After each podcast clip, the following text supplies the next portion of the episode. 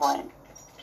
Was machen wir? Wir, ähm, wir machen einen kurzen Willkommen und Ablauf, das kennen Sie vielleicht schon. Wir gucken einmal, wer im Raum ist, damit es nicht ganz so anonym ist. Und dann gibt es jeweils eine Kurzvorstellung des Handlungsfeldes. Das machen wir hier zweimal, weil wir ja einmal über Energie reden und einmal über das Handlungsfeld Gebäude und Stadt. Und ähm, da lassen wir immer die jeweiligen ähm, Kolleginnen, die anwesend sind, das einmal zu Ende erzählen und sammeln dann Fragen, die sie haben. Und ähm, die dann gemeinsam in Diskussion. Das machen wir zwei Runden. Also Kurzvorstellung des jeweiligen Handlungsfeldes und dann Vorstellung und Diskussion der Maßnahmen. Schauen wir ganz kurz auf den weiteren Prozess. Wenn Sie bei uns reinkommen, ist Ihr Mikro immer stumm geschaltet. Und da hat es ganz gut geklappt, dass Sie auch einfach das Mikro anmachen und äh, mit uns losgeben. Ähm, falls Sie sich fragen, warum Sie nur eine Person sehen, oben rechts oder unten links, je nach ähm, Browser und Zoom-Version, können Sie auf Galerie-Ansicht stellen und dann sehen Sie wahrscheinlich mehr als nur mich oder sich. Ähm, ein paar andere Gesichter ist ja immer ganz schön. Und wir laden Sie der, im Verlauf der Vertiefung einmal oder zweimal zu ähm, Breakout-Gruppen ein. Die nehmen Sie bitte einfach an, dann sausen Sie durch den Orbit treffen auf eine kleinere Runde GesprächspartnerInnen und dann werden die wieder zwangsdruckgesaut für uns. Da müssen sie dann gar nichts weiter tun. Das wäre sozusagen eine kurze Vorrede und dann würde ich sagen, starten wir schon mal einfach mit, der, mit dem kleinen Metaplan Café, was wir mitgebracht haben. Wir würden Sie jetzt gleich einmal, auch damit wir es einmal getestet haben, in Breakout-Räume schicken Sie nehmen einfach die Einladung an, da kommt ein Pop-Up-Fenster und dann diskutieren Sie doch einmal in einer sehr kleinen Runde, was, was haben Sie zugelassen, um heute hier zu sein, wo kommen Sie überhaupt her, welche Perspektive bringen Sie mit und warum diese beiden Handlungsfelder. Und nach wenigen Minuten, ich sind so ungefähr fünf, sausen Sie automatisch zurück und dann beginnen wir die vertiefte Diskussion miteinander.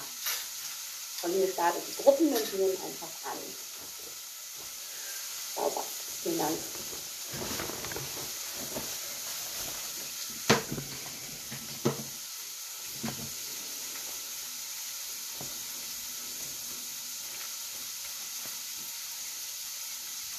Besserer, dürfen wir Ihnen helfen?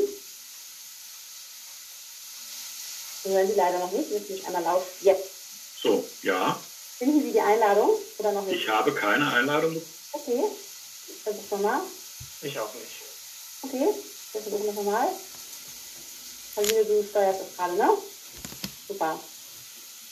Jetzt müsste es gehen, oder? Ja, ich sehe immer weniger Menschen hier, also scheint es klappt.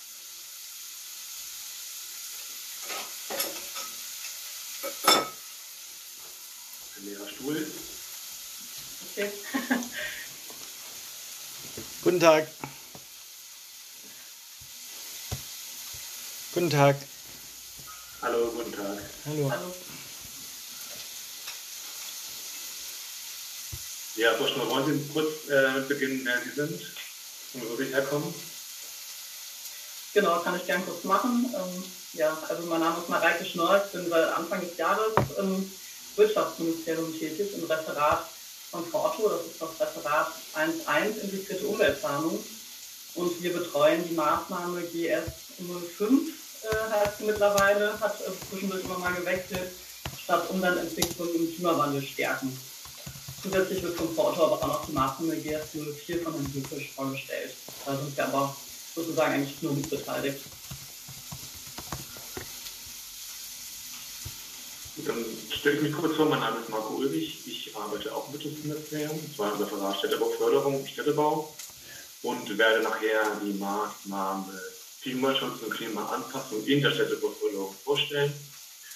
Und äh, genau, dafür zu mir. Hallo und danke für Ihre Vorstellungen.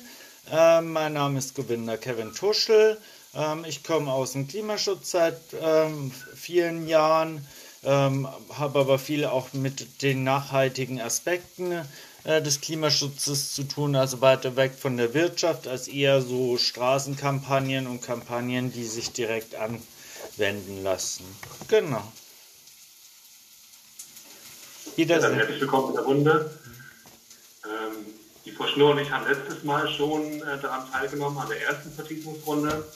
Ich glaube, jetzt sind ähm, neue, ähm, neue ähm, Beteiligte zugewiesen worden. Und ähm, machen. Dann bin ich mal ganz gespannt, was Sie heute für Ergebnisse erzählen werden. Ich bin auch gespannt. Ich habe jetzt auch noch gar nicht ähm, richtig sehen können, wie viele Teilnehmer es jetzt sind. Ich habe mal so ein bisschen ähm, gescrollt, einige Videos waren jetzt zu sehen, aber ich glaube, so eine Gesamtteilnehmeranzahl wird uns gar nicht angezeigt.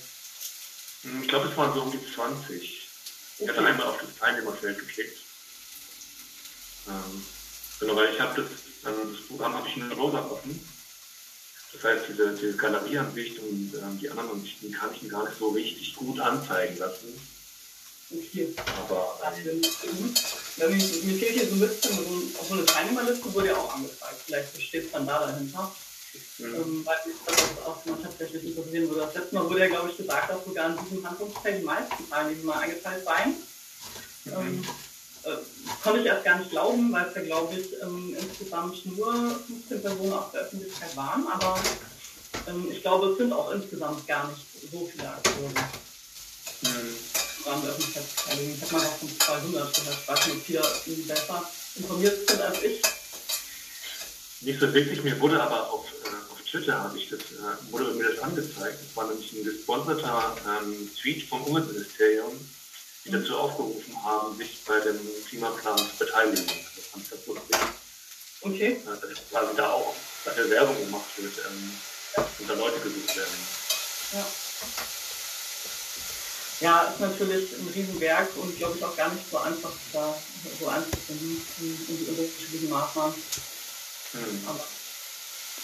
Aber was auch herauszustellen ist, finde ich, an den ganzen Klimamaßnahmen und Anpassungen und Klimaplänen in ihrer Form, dass sie, äh, die haben sehr viele Handlungsfelder. Für die Einzelperson ist es dann eigentlich, ich sag mal, um gezielt wirklich was zu machen mit den Plänen, erstmal äh, unmöglich, außer dass man es lesen kann. Ähm, aber ich äh, finde es sehr interessant, dass es eben diese Möglichkeit gibt, ähm, jetzt als Bürgerin quasi hier teilzunehmen. Und, und auch jetzt nicht unbedingt so äh, umsatzstark zu sein oder so, sondern eher so äh, eher mit, mit innovativen Gefühlen an die Sache ranzugehen. Also auch bei der Kommentierung und so weiter. Sozialverträglichkeit, oh, was für ein schönes Wort. Mhm. Ja, genau, das, das war auch eine, Ziel, ähm, eine Zielstellung von diesem Klimaplan, dass irgendwie da versucht wird, ähm, ja, einfach ein sehr breites Meinungsbild aus der Öffentlichkeit zu bekommen und dann irgendwie auch, ja, da entsprechend noch Maßnahmen zu, zu gewinnen. Ne?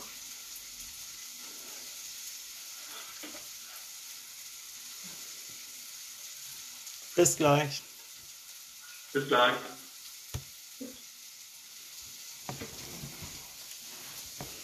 Wieder zurücklaufen. Sehr schön. Herzlich willkommen zurück. Das war ein der kleine Versuch, ein bisschen weniger Anonymität in diesem Cyberspace herzustellen. Und jetzt würden die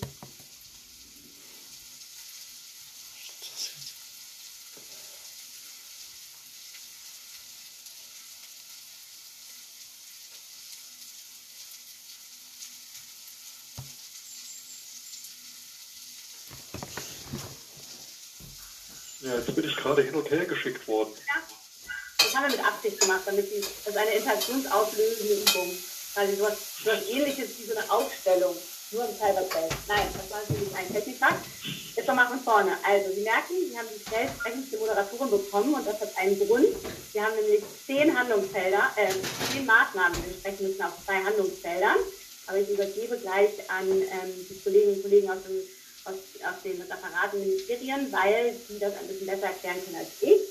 Die Idee ist sozusagen, das kennen Sie vielleicht aus der letzten Runde, dass Sie jetzt äh, die Möglichkeit haben, erstmal zuzuhören, Fragen zu sammeln, dann wir Sie nochmal im Breakout schicken, das können wir ja heute besonders gut, und Sie dann ähm, quasi einmal vordenken lassen, welche Fragen müssen Sie noch stellen, weil das Ziel des Ganzen und die Idee ist ja, dass Sie sich gut gerüstet fühlen, auf dem Online-Tool am Ende zu kommentieren. Und das ist nochmal die Erinnerung für Sie alle, dass das heute hier passiert ist, eine, eine Vordebatte, ein gemeinsames Vordenken und noch nicht die Kommentierung, ähm, die es dann braucht noch von Ihnen, der Maßnahmen zum Online-Tool.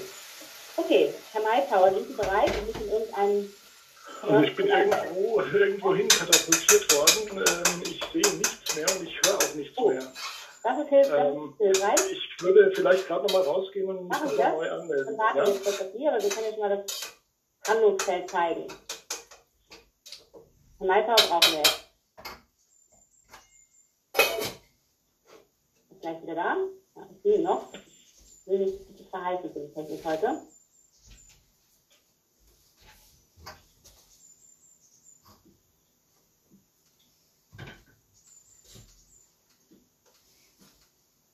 Ich höre das von so einem Spielraum jetzt, wenn er wieder da ist. Ja. Super. Jetzt müsste er gleich wieder da sein. Ich glaube, er versucht zu sprechen. ja, ich, ich, äh, ich bin ja. eigentlich äh, jetzt wieder äh, sprechfähig. Und dann kann man also Modus auch wieder da. Ich leite im hessischen Wirtschaftsministerium das ähm, energiepolitische Grundsatzreferat, also das Referat 1.6, äh, Energiepolitik, erneuerbare Energien und ähm, Energietechnologien, also ein breiter Strauß von Aufgaben. Ich habe die Freude, äh, heute zum zweiten Mal das äh, Handlungsfeld Energie tatsächlich vorzustellen. Ähm, das Handlungsfeld Energie hat äh, eine grundlegende Motivation, denn ohne äh, Strom und Wärme können moderne Gesellschaften nicht funktionieren. Der Energiesektor ist also ein zentrales Element der Daseinsvorsorge. Und äh, andererseits gehört dieser Energiesektor weltweit zu den größten THG-Emittenten. In äh, Deutschland entstehen mehr als 30 Prozent der Treibhausgasemissionen durch die Erzeugung von Strom und Wärme aus fossilen Brennstoffen. Die Energiewende, also die Dekarbonisierung des Energiesektors, ist daher entscheidend für den Erfolg der nationalen und internationalen Anstrengungen beim Klimaschutz ein wichtiger Schwerpunkt der Energie- und Klimapolitik ist die Energiewende im Stromsektor. Und hier gibt es bereits Erfolge, die mit den Maßnahmen des Handlungsfeldes fortgesetzt werden sollen. Sie sehen hier äh, zwei äh, Kästchen Erfolge und Herausforderungen des Handlungsfeldes. Also wir haben äh, schon eine Reihe von Erfolgen äh, zu verbuchen, vor allen Dingen im Stromsektor. Es gibt ein klares Zielsystem. Hessen hat sich zum Ziel gesetzt, bis zum Jahr 2045 äh, möglichst den gesamten Endenergiebedarf aus erneuerbaren Energien zu decken. Das ist ein hochambitioniertes Ziel, von dem wir noch relativ weit oder sehr weit entfernt sind. Aber im Stromsektor machen wir Fortschritte. Also 25 Prozent des äh, hessischen Strombedarfs sind äh, 2019 schon aus erneuerbaren Energien gedeckt worden. Und die Tendenz ist da steigend, wenngleich wir im Moment noch nicht bei den Ausbauzahlen im Windsektor beispielsweise, die wir gerne hätten. Ja, wir haben also ein klares Zielsystem. Die Voraussetzungen für den Ausbau der erneuerbaren Energien in der Landesplanung sind geschaffen, hauptsächlich durch die Ausweisung von Vorranggebieten für Windenergie. Wir haben eine vereinheitlichte Anwendung des Naturschutzrechts im, ähm, im Verfahren nach Bundesemissionsschutzgesetz, für das wir als Ressort nicht zuständig sind, aber ähm, die Genehmigungsverfahren für Windenergieanlagen äh, haben hier einen wesentlichen Fortschritt gemacht. Äh, wir haben eine hohe Akzeptanz für Projekte zum Ausbau von Wind und PV in der Öffentlichkeit. Man meint es nicht, aber äh, es ist tatsächlich so. Äh, es wird vor Ort eben doch immer noch kontrovers diskutiert, aber wir haben festgestellt, es ist eine lautstarke Minderheit.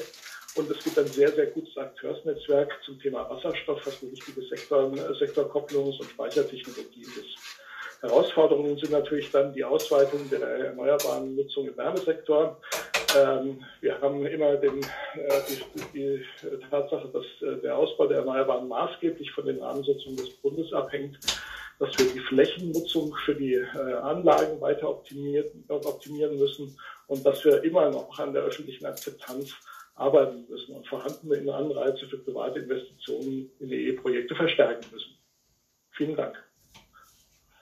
Wir danken Ihnen und wir würden jetzt sozusagen direkt mit zwei äh, quasi Maßnahmen anschließen, ne, die Sie sozusagen in diesem Handlungsfeld einmal uns vorstellen würden und dann quasi die, die ähm, Breakout-Gruppen nochmal öffnen, um Fragen zu sammeln und in die Diskussion zu kommen. Und das ist die Maßnahme Ausbau offensiver erneuerbarer Energien und Wasserstoff als zentraler Energiewende-Baustein. Wenn Sie uns davon jeweils, dazu jeweils drei, vier Sätze sagen, dann ist das sicher hilfreich. Genau, also das sind, äh, wie gesagt, zwei äh, Maßnahmen in diesem Handlungsfeld Energie, äh, die aber zumindest das erste sehr komplex äh, sind. Also das äh, erste heißt äh, tatsächlich Ausbau offensiver erneuerbarer Energien. das soll einen Beitrag zu dem genannten Ziel leisten, was ich vorhin angesprochen habe. Ähm, es werden also verschiedene vom Land beeinflussbare Stellschrauben benutzt, um den Ausbau der erneuerbaren Energien, und zwar insbesondere Photovoltaik- und Windkraftanlagen zu beschleunigen. Ähm, es werden verschiedene Instrumente angewandt, von der gesetzlichen Verpflichtung bis zur Information und Beratung und Ausbauziele definiert, Flächennutzungsziele und Nutzungspflichten gesetzlich verankert, Genehmigungsprozesse beschleunigt und Beteiligungsprozesse optimiert. Und dazu dient diese Maßnahme, die äh, aus etlichen Einzelpunkten von A bis M besteht, also mehr will ich dazu nicht sagen. Eine komplexe äh, Maßnahme. Ich kann mich da auch zu einzelnen Punkten nochmal im bilateralen Gespräch äußern. Sehr gut. Dann springen wir einmal auf die Diskussionsfragen, die wir aus der letzten Runde auch schon kennen. Also wir schicken Sie jetzt noch einmal in Breakout-Gruppen ähm, und unsere Fragen an Sie sind. Welche Erkenntnisse gibt es? Also was ist das, Sie sagen, das, das war jetzt spannend und welche Fragen gibt es, die wir gleich in der Runde, in der großen Runde diskutieren sollen? Sammeln Sie die einmal für sich oder diskutieren Sie das einmal vor und dann bitte ich Sie, die mir gleich zuzuwerfen. Ähm, ich würde die dann erstmal alle sammeln und ähm, dann Herrn Meissauer und anderen die Gelegenheit geben, gemeinsam mit uns Antworten zu finden. Und hier starten die Gruppen und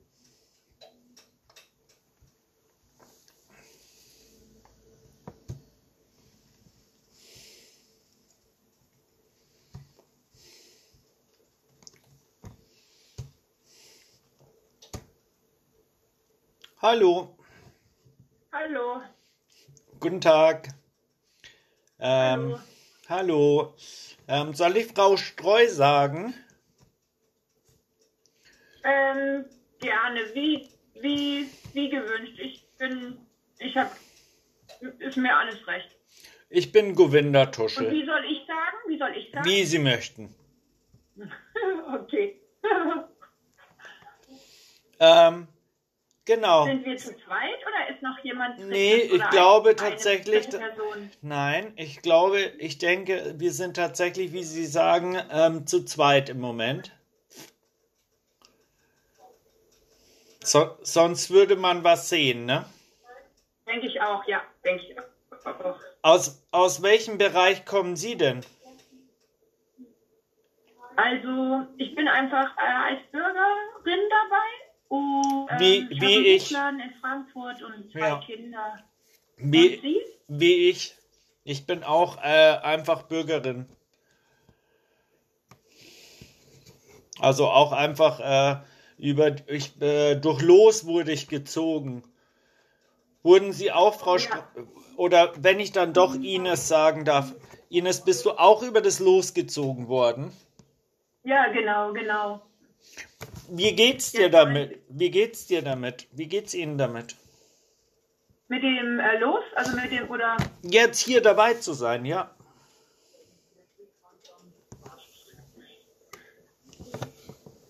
Ich bin am Nachdenken, wie ich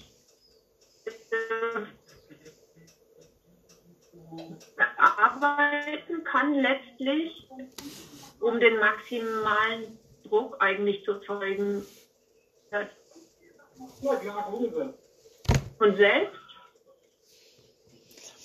Also, ich bin so aus der Umweltschiene. Ich war schon ganz früh in Wackersdorf zum Beispiel gegen diese Atomanlage 86. Da war ich dann zehn Jahre alt. Und dann äh, über so Freiraumprojekte, viel ähm, auch viel ökologischer Landbau. Ähm, ja, es ist ein bisschen, ich, ich sehe sie jetzt nicht mehr oder ich sehe dich nicht mehr, liebe Ines. Jetzt weiß ich nicht. Hörst du mich noch? Nein?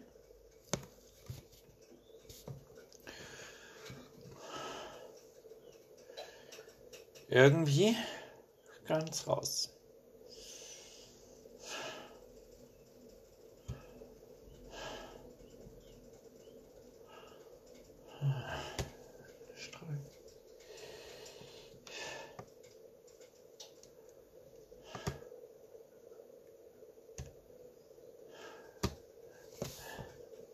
Du bist rausgeflogen.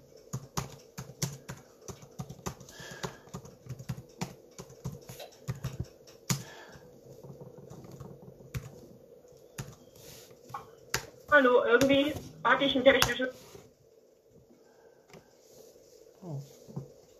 Deswegen. So. Wir haben gerade über Wasserstoff geredet. Sehr gut.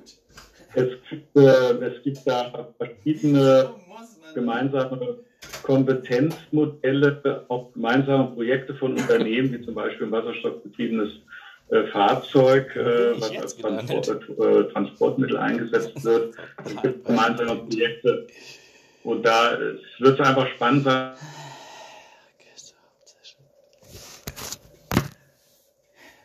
So, jetzt kommen alle zurück.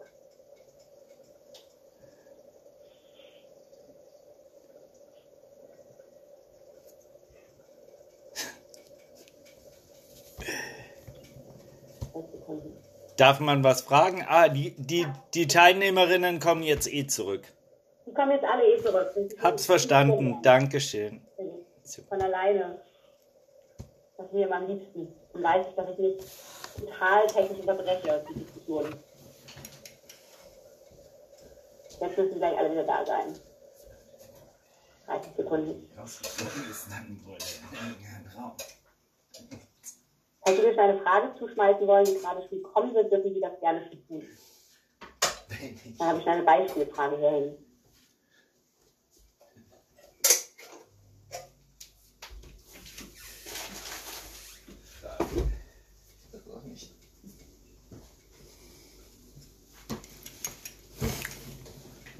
Also Gebäudesektor ist schon interessant.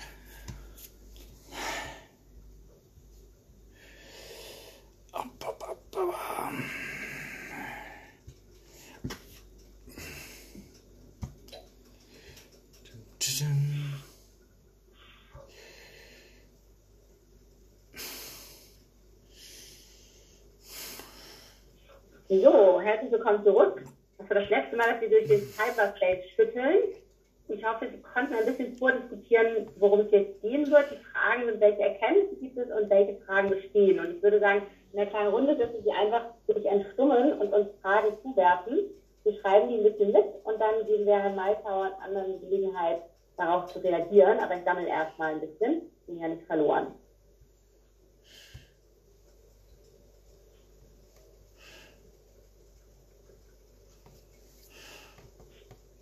Dann mache ich mal den um. Ja, super. Dann Herr, Herr, Herr Knickel und dann Herr Morgner. Dann der Herr Morgner bitte, weil er das Thema angesprochen hat und wir das zusammen diskutiert haben. Sehr gut. Genau, wir hatten gerade schon in der Breakout, im Breakout Room sehr äh, äh, angeregten äh, Dialog. Ich hatte ähm, konkret zwei äh, Fragen. Ich weiß nicht, ob ich die im, im Blog oder nacheinander äh, zu verschiedenen Ja, Zeiten. Genau, also das eine war ähm, äh, das Thema Energiespeicher allgemein, auch für Privathaushalte, aber natürlich auch im größeren Rahmen auf, auf ähm, vielleicht auch kommunaler Ebene oder äh, sowas ähnliches wie Blockheizkraftwerke als Energiespeicher mal gedacht, aber Energiespeicher insgesamt, das äh, fehlt mir ein bisschen bei ähm, dem Thema auch äh, Unterstützung ähm, und Förderung. Ähm, das zweite, genau, das ist eigentlich, ähm, kann man als Frage formulieren oder als Erkenntnis. Als Erkenntnis hatten äh, ähm, wir auch gerade, beziehungsweise hat der Herr Knickel ähm, eingebracht, auch, ähm, und das habe ich, kann ich nur ganz klar bestätigen, dass es ein unglaub, eine unglaubliche Bürokratie ist, ähm, unabhängig von finanziellen, äh, von den Fördermöglichkeiten, eine unglaubliche Bürokratie gibt, äh, mit der äh, Leute, die nicht damit auch aus eigener Motivation beschäftigt, sich beschäftigen und auch den, diesen Willen mitbringen, sich da durchzukämpfen, teilweise überfordert sind. Und ich würde da auch noch etwas anschließen. Ähm, ich habe jetzt mehrfach auch gehört, dass offizielle Energieberater oder Beraterinnen, die teilweise von, der, von den Verbraucherzentralen kommen, abraten, äh, zum Beispiel von Photovoltaik, weil es sich nicht rechnet. Dieses, es rechnet sich nicht, schreckt viele ab und hat vor allem viele in den vergangenen Jahren abgeschreckt. Jetzt plötzlich explodieren die Energiepreise. Jetzt fängt es an, sich zu rechnen. Und alle, die halt das nicht vorher schon gemacht haben, ähm, haben jetzt mit langen Lieferzeiten und, und Engpässen zu tun. Also das Thema auch ähm, Hilfe, äh, Unterstützung der Bürgerinnen und Bürger bei der Bewältigung der Bürokratie und vielleicht auch nochmal Ausbildung, gerade dort, wo eigentlich die Experten ähm, in die richtige Richtung äh, die Leute leiten sollten.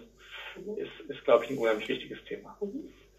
Ich habe aufgenommen, sozusagen, einmal der Punkt, wie geht man mit dem Thema Energiespeicher um, insbesondere auch im Blick auf Förderung und dann auf der anderen Seite die Erkenntnis, dass die Bürokratie groß ist, mit der muss man dann, und die Frage, wie, wie, ne, wie nicht jeder kommt damit klar, also wie geht man mit dieser Abschreckung um und ähm, so im Sinne von, das rechnet sich nicht und vielleicht dann auch nochmal, Paulina, auf die nächste Karte, ähm, wie sorgt man für die richtige Ausbildung der Beratenden, oder?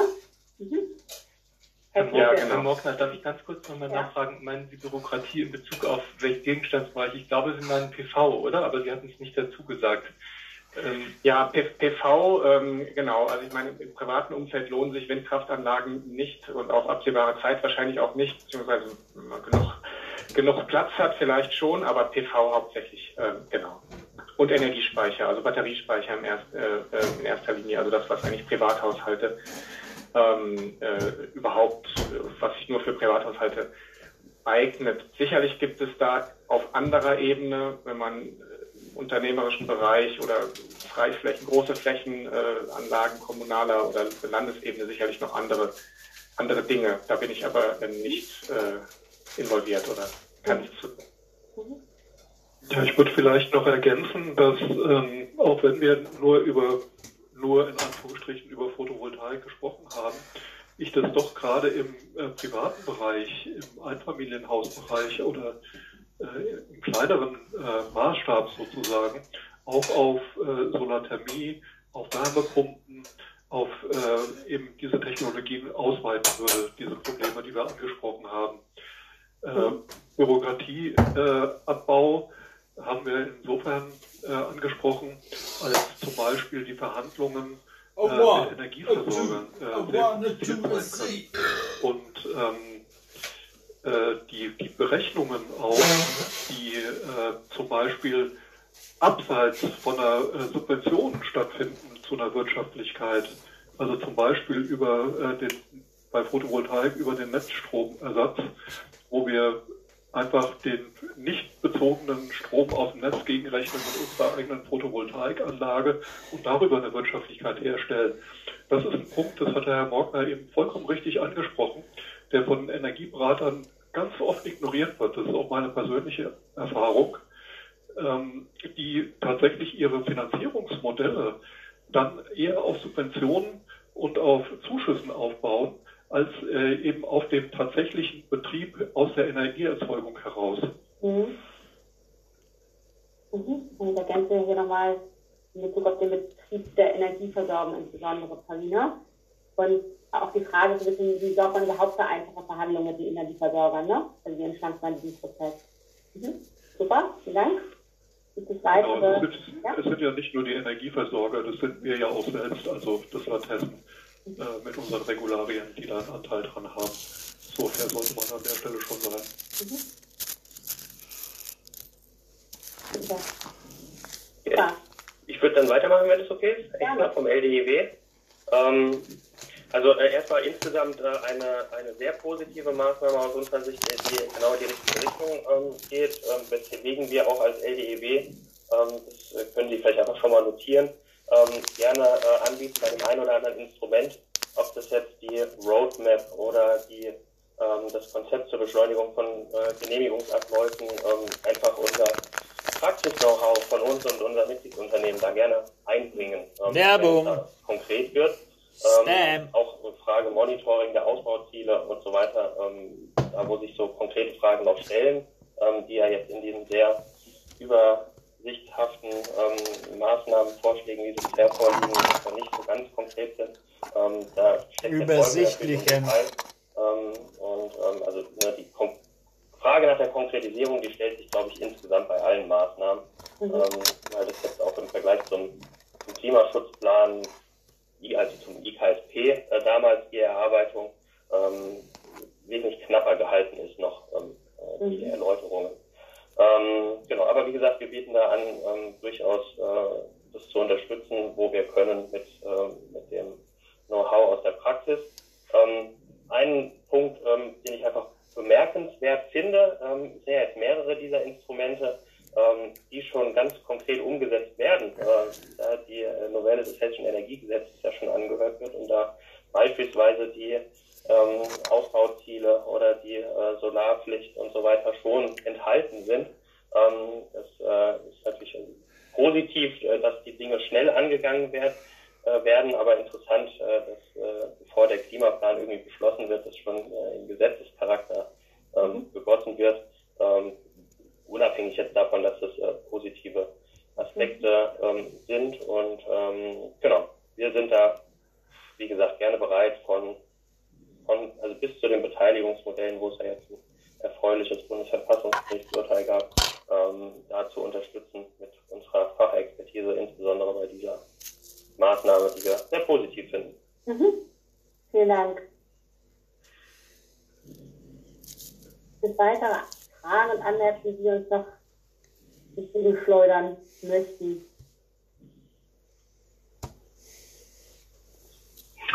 Ja, dann würde ich nochmal äh, was zur EN02 äh, sagen. Äh, Wasserstoff als zentraler Energiewendebaustein. Da wäre die Frage, äh, das ist jetzt noch relativ allgemein gehalten, auch in der Beschreibung der Maßnahme, wie weit dort äh, zum Beispiel auch schon bestehende Kompetenzzentren wie etwa in Hanau äh, das Fraunhofer Institut für Wertstoffkreisläufe EWKS mit eingebunden sind und andere Firmen, die sich dort bemühen, gemeinsam auch Wasserstoffprojekte wie gemeinsame Fahrzeuge oder Kreislaufverbundsysteme äh, zu entwickeln wie weit die da schon eingebunden sind. Mhm, super, vielen Dank. Govinda Tuschel hat sich noch gemeldet. Ich würde jetzt. Ja. Ich würde. Ich, Entschuldigung, ich würde jetzt aus Gründen, da der Herr Dr. Jörg Wetterauer eine ganz gute Frage in Bezug auf Wasserstoff und die bereits vorhandenen Einbindungen ähm, angesprochen hat, einfach auf die Antwort warten oder soll ich jetzt auch was sagen? Nö, ich darf auf die Antwort warten. sonst sage ich jetzt irgendwas zu, zu einer sehr interessanten Frage auf eine interessante Frage. Hab eine eigene. Dankeschön. Danke Ihnen. Herr Exner noch und dann können wir mal loslegen mit den Antworten. Herr Exner hat sich nochmal gemeldet, aber ist noch stumm. Vielleicht ist auch nur ein Zufall. Nee. So, nee, also es war gerade dunkel, ich konnte es gar nicht entstummen. Deswegen. Genau, ich hatte gar nicht auf dem Schirm, hatte vergessen, dass die Wasserstoffmaßnahme auch schon äh, für Private steht. Da wollte ich auch nur zwei Punkte äh, aus Sicht der Energiewirtschaft äh, äh nochmal betonen. Ähm, also wir halten ähm, generell dekarbonisierten Wasserstoff für äh, unterstützenswert und notwendig, äh, um die äh, Mengen für die Zukunft äh, da zu erhalten. Ähm, heißt nicht rein grüner Wasserstoff, sondern auch blauer und türkiser Wasserstoff sollten ähm, gleichberechtigt technologieoffen da ähm, eine Rolle spielen können, sei es im Land, sei es durch äh, Import äh, oder ähm, andere Maßnahmen, weil anderweitig sehen wir nicht, wie man auf die Mengen tatsächlich kommen kann, die benötigt werden. Und der zweite Punkt ist dann in der Anwendung. Ähm, auch das äh, halten wir für wichtig, dass das äh, insgesamt auch von Landesseite ähm, Sektoren offen unterstützt wird und nicht vorfestgelegt wird, äh, in welche Sektoren der Wasserstoff zu gehen hat, unabhängig davon, ob es ähm, in dem einen oder anderen Mann, Sektor Alter, oder der einen ja. oder anderen Region oder der einen oder anderen ähm, Netzsystematik, ähm, äh, Verteilungssystematik vielleicht sinnvoll ist, ähm, auch hier mal eine Kommune äh, die Wärme äh, mit Wasserstoff zu betreiben mhm. ähm, anstatt teurere Maßnahmen zu ergreifen. Und ähm, wenn der Wasserstoff nicht für andere Sachen gebraucht wird oder wo man in der Industrie vielleicht auch andere Alternativen als Wasserstoff setzen kann, sprich nicht äh, die leider politisch gerne gemachte Vorfestlegung, dass äh, nur Industrie und Verkehr Wasserstoff ähm, äh, Anwendungsfelder sein sollen. Ähm, 30 Sekunden war die Ansage. Und ähm, guckt dort, wo die ähm, Verteilungsstrukturen sind und ja. sinnvoll sind, ähm, die in allen Sektoren auch äh, zu anwenden sind, um schnell wirklich viel CO2 einzusparen. Perfekt, danke schön. Okay, Herr Meitauer, sind Sie bei uns? Oder hat die Administrator übernommen? Sehr gut. Einmal in Stumm und vielleicht müssen Sie irgendwo anfangen. Ich kann aber ganz kurz vorlesen. Ähm, wir haben ein paar ähm, Erkenntnisse gesammelt. Die Bürokratie ist groß, die Jakob ist einfach klar. Äh, Photovoltaik und Energiespeicher an Privathaushalten vor allem, aber das gilt auch für andere Technologien ähm, im privaten Bereich.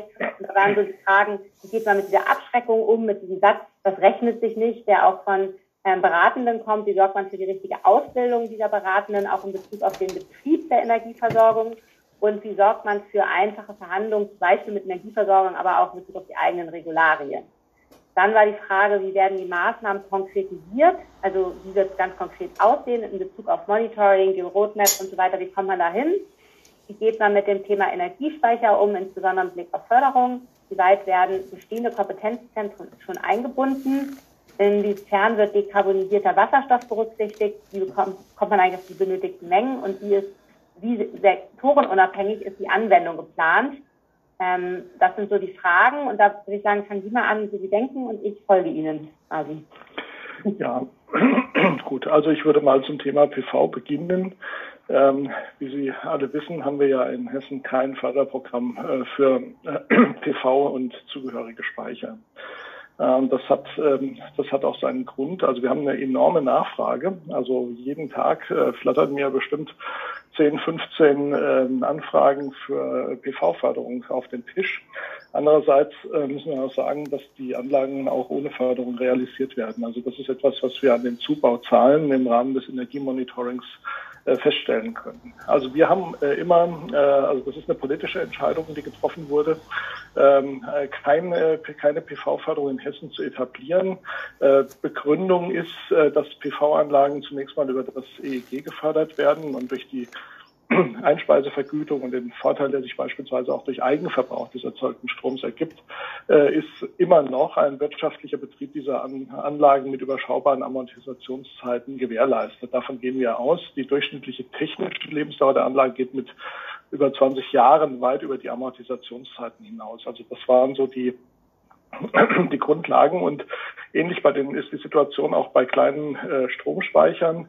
Äh, die können ja durch den Anteil des preiswert erzeugten Solarstroms, äh, äh, durch die Möglichkeit, den Anteil des preiswert erzeugten Solarstroms am Eigenverbrauch zu erhöhen, in der Regel auch ohne Förderung wirtschaftlich betrieben werden. Und jetzt haben wir äh, die Situation, dass andere Bundesländer in den vergangenen Jahren ja Förderprogramme für PV-Batteriespeicher etabliert haben. Aber wir sind jetzt nicht davon überzeugt, dass das ein besonderer Erfolg ist. Also nach dem Marktstammdatenregister des Bundes im Jahr 2020 äh, wurden in Rheinland-Pfalz und in Baden-Württemberg etwa 42 bis 43 Prozent, ich habe jetzt die genaue Zahl nicht im Kopf, aber das müsste so etwa stimmen, 42 bis 43 Prozent aller neu installierten PV-Anlagen mit geförderten, also vom Land, vom Land her noch finanziell unterstützten Batteriespeichern ergänzt. Mhm. In Hessen lag dieser Anteil im gleichen Zeitraum ohne Förderung ebenfalls bei fast 42 Prozent. Also wir sehen keinen gesteigerten Anreiz zur Installation von Batteriespeichern durch eine landesseitige Förderung. Ähm, das ist die Grundlage dieser äh, Entscheidung, im Prinzip keine PV-Förderung ähm, zu benötigen sozusagen. Also das ähm, ähm, erklärt es eigentlich auch ganz gut. Dann haben Sie das Problem der Bürokratie angesprochen. Also Bürokratieprobleme haben wir tatsächlich äh, dann, wenn es äh, darum geht, die äh, äh, beispielsweise Anlagen, äh, den, äh, die PV-Anlagen äh, zum Einspeisen von Strom zu verwenden. Also gibt es oft äh, Schwierigkeiten mit den örtlichen ähm, Netzbetreibern. Äh, das sind sehr lange Bearbeitungszeiten. Nur können wir da als Ministerium nichts dran machen. Also das ist, ist leider so. Ähm, wir können da im Prinzip überhaupt keinen, ähm, äh, keinen äh, Einfluss ausüben. Also zu diesem Fragenkomplex würde ich mal sagen, äh, wir haben ähm, keine, aus, aus guten Gründen, keine Unterstützung und Förderung des Landes bisher. Das kann sich ja auch alles mal ändern. Äh, das Argument PV rechnet sich nicht, äh, sehen wir nicht. Es wird vielleicht manchmal so kommuniziert, das ist tatsächlich hinderlich für die Ausführung, aber mittlerweile sind die, ist die Nachfrage doch so erheblich, dass wir auch davon, mhm. aus, davon ausgehen, dass das wirklich nicht die, die Mehrzahl betrifft und es werden wirklich massenhaft Anlagen Bundes ähm, hat ähm, äh, entsprechende Ansätze. Da werden enorme Fördermittel mobilisiert oder sollen in der Zukunft mobilisiert werden im Milliardenbereich. Ähm, wir äh, haben uns in Hessen im Prinzip auf einen anderen Weg verständigt und wir sagen, ja, wir fördern ähm, ähm, in Zukunft möglichst unter Einsatz von Fördermitteln aus dem Bund ähm, schon bestehende Technologielinien und ähm, wir betrachten den Wasserstoff oder die Wasserstofftechnologie als eine von vielen Energietechnologien, die die Energiewende nach vorne bringen. Also wir sagen auch, es ist tatsächlich äh, aus unserer Sicht nicht verzichtbar, Aber es ist nicht so, dass es jetzt die alleinige Energiewendetechnologie sein wird. Es ist äh, so, dass wir nach wie vor die, äh, den Wind und die PV als die führenden technologischen Systeme äh, entwickeln wollen. Das ist im Übrigen tatsächlich auch der Ansatz der Bundesregierung. Ähm, das äh, hat ja durch die Versorgungssicherheitsdiskussion im Zuge des Ukraine-Krieges ja eine neue Dimension bekommen. Also ähm, ich glaube nicht, äh, dass Wasserstoff diese zentrale Rolle ähm, einnehmen wird, die ähm, man manchmal so aus, aus der Presse und aus der Berichterstattung entnehmen kann. Also wie gesagt, speziell für Hessen kann ich äh, sagen, also eine von verschiedenen Technologien und vor allen Dingen eben sehr bewusst einzusetzen im Bereich der Sektorenkopplung und in Bereichen, die anders nicht dekarbonisierbar sind.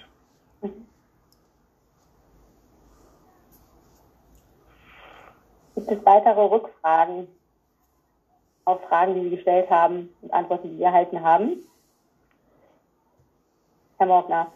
Ja, ich hätte noch, nur noch eine ähm, Anmerkung zu dem Thema, ähm, das rechnet sich nicht ähm, beim Thema ähm, Förderung, Fördermaßnahmen. Also ich kann das total nachvollziehen, dass ähm, die finanzielle Förderung gar nicht im Vordergrund steht oder beziehungsweise in Hessen gar nicht äh, äh, existiert, weil die Anlagen eben sich auch so rechnen. Das kann man ausrechnen. Aber das Problem ist tatsächlich, dass die Information darüber teilweise einfach nicht ähm, verfügbar ist. Die Frage ist, will man noch mehr Ausbau und einen schnelleren Ausbau auch im privaten Umfeld?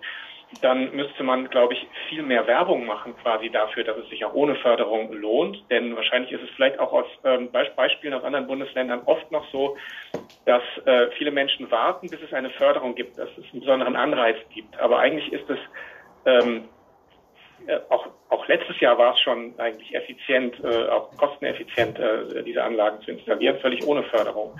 Also ich glaube, dieser, dieser Punkt Werbung wirklich im, im Sinne von wirklich effektivem Marketing für die, ähm, äh, für die Installation, einfach aus Kostengründen, ähm, würde unheimlich helfen oder noch weiter helfen, um das noch weiter äh, zu beschleunigen, wobei wir natürlich dann wieder beim Thema Fachkräftemangel und äh, Lieferengpässe und so weiter sind. Das ist momentan wahrscheinlich ein großer Rückstau besteht.